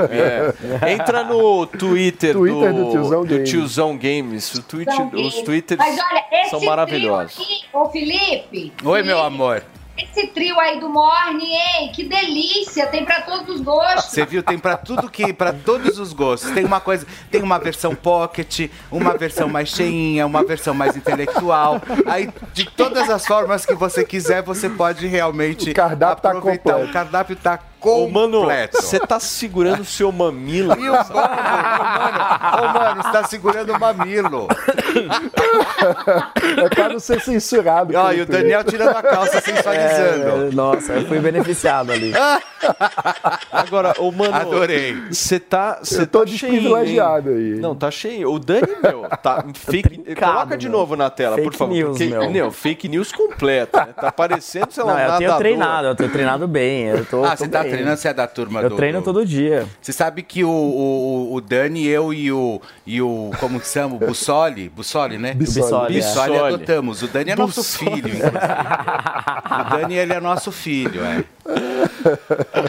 Muito bem. Dani Meus tá queridos, o que, teremos whey, então creatina, semana tudo. que vem de bom pra gente Semana ficar vem. atento aí? O que, que nós teremos? É, tem toda a repercussão do arcabouço fiscal. Calabouço. A gente, é, a gente vai precisar saber os detalhamentos. Já saíram algumas análises técnicas de que as contas não param de pé. Vamos ver como que vai ser. Mas supostamente o Haddad vai anunciar semana que vem uma medida de redução de gastos de fato. Viva o Vamos ver Haddad. se vai, hein? Vamos ver. E, e vamos ver como que vai ser, ou se essa semana que vem vai ser como o prazo do, do, do próprio arcabouço, que foi postergado várias vezes. Agora, dia 5 Exatamente. também, quarta-feira, tem depoimento do Bolsonaro na Polícia Federal. Isso aí Tem, a gente vai tem? acompanhar também. Também. E quarta tem governador Eduardo Leite aqui com a gente. Governador Eduardo Oba! Leite. Grande Eduardo Leite, cara. Queridíssimo Oba, governador grande Eduardo, Leite Eduardo vai estar sentadinho aqui no sofá junto com a gente. Muito bem, meus queridos. E aí, Fê, tem alguma coisa aí do entreter pra gente Tem prestar eu. atenção? Eu. Não, não, sim. Eu sou o próprio entretenimento. Não, mas eu me amor, refiro na da semana que família vem. brasileira. As- também tem que prestar Olha, atenção. eu acho que tem aí, tem movimentação de, de- Tem a movimentação de Big Brother Brasil 23, acabando realmente, já tá, né? Quando que devia- acaba? Devia vir um cometa. Dia, por volta do dia 14 de abril, por aí, já encerra o Big Brother Brasil. Com que e saldo? aí. Hã? Com que saldo? Com que saldo? É, de 2.170 milhões. É o melhor saldo que tem, porque competidor esse ano foi muito ruim. Ah, e tem a grande conquista na Record, que vai estrear na sequência. Ah, vai começar logo depois. Eu lembrei de uma coisa importantíssima. Boa. Que é. Há uma expectativa grande sobre um decreto do governo federal a respeito do marco do saneamento básico. que bem. pode ser muito 10 ruim segundos, pro mano. setor. Turma, um beijo pra vocês, hein? Ótimo final de semana, Jovem Pan Jornalismo Tchau, Independente. povo. Tchau, meu pessoal. A opinião dos nossos comentaristas não reflete necessariamente a opinião do Grupo Jovem Pan de Comunicação. Realização Jovem Pan News.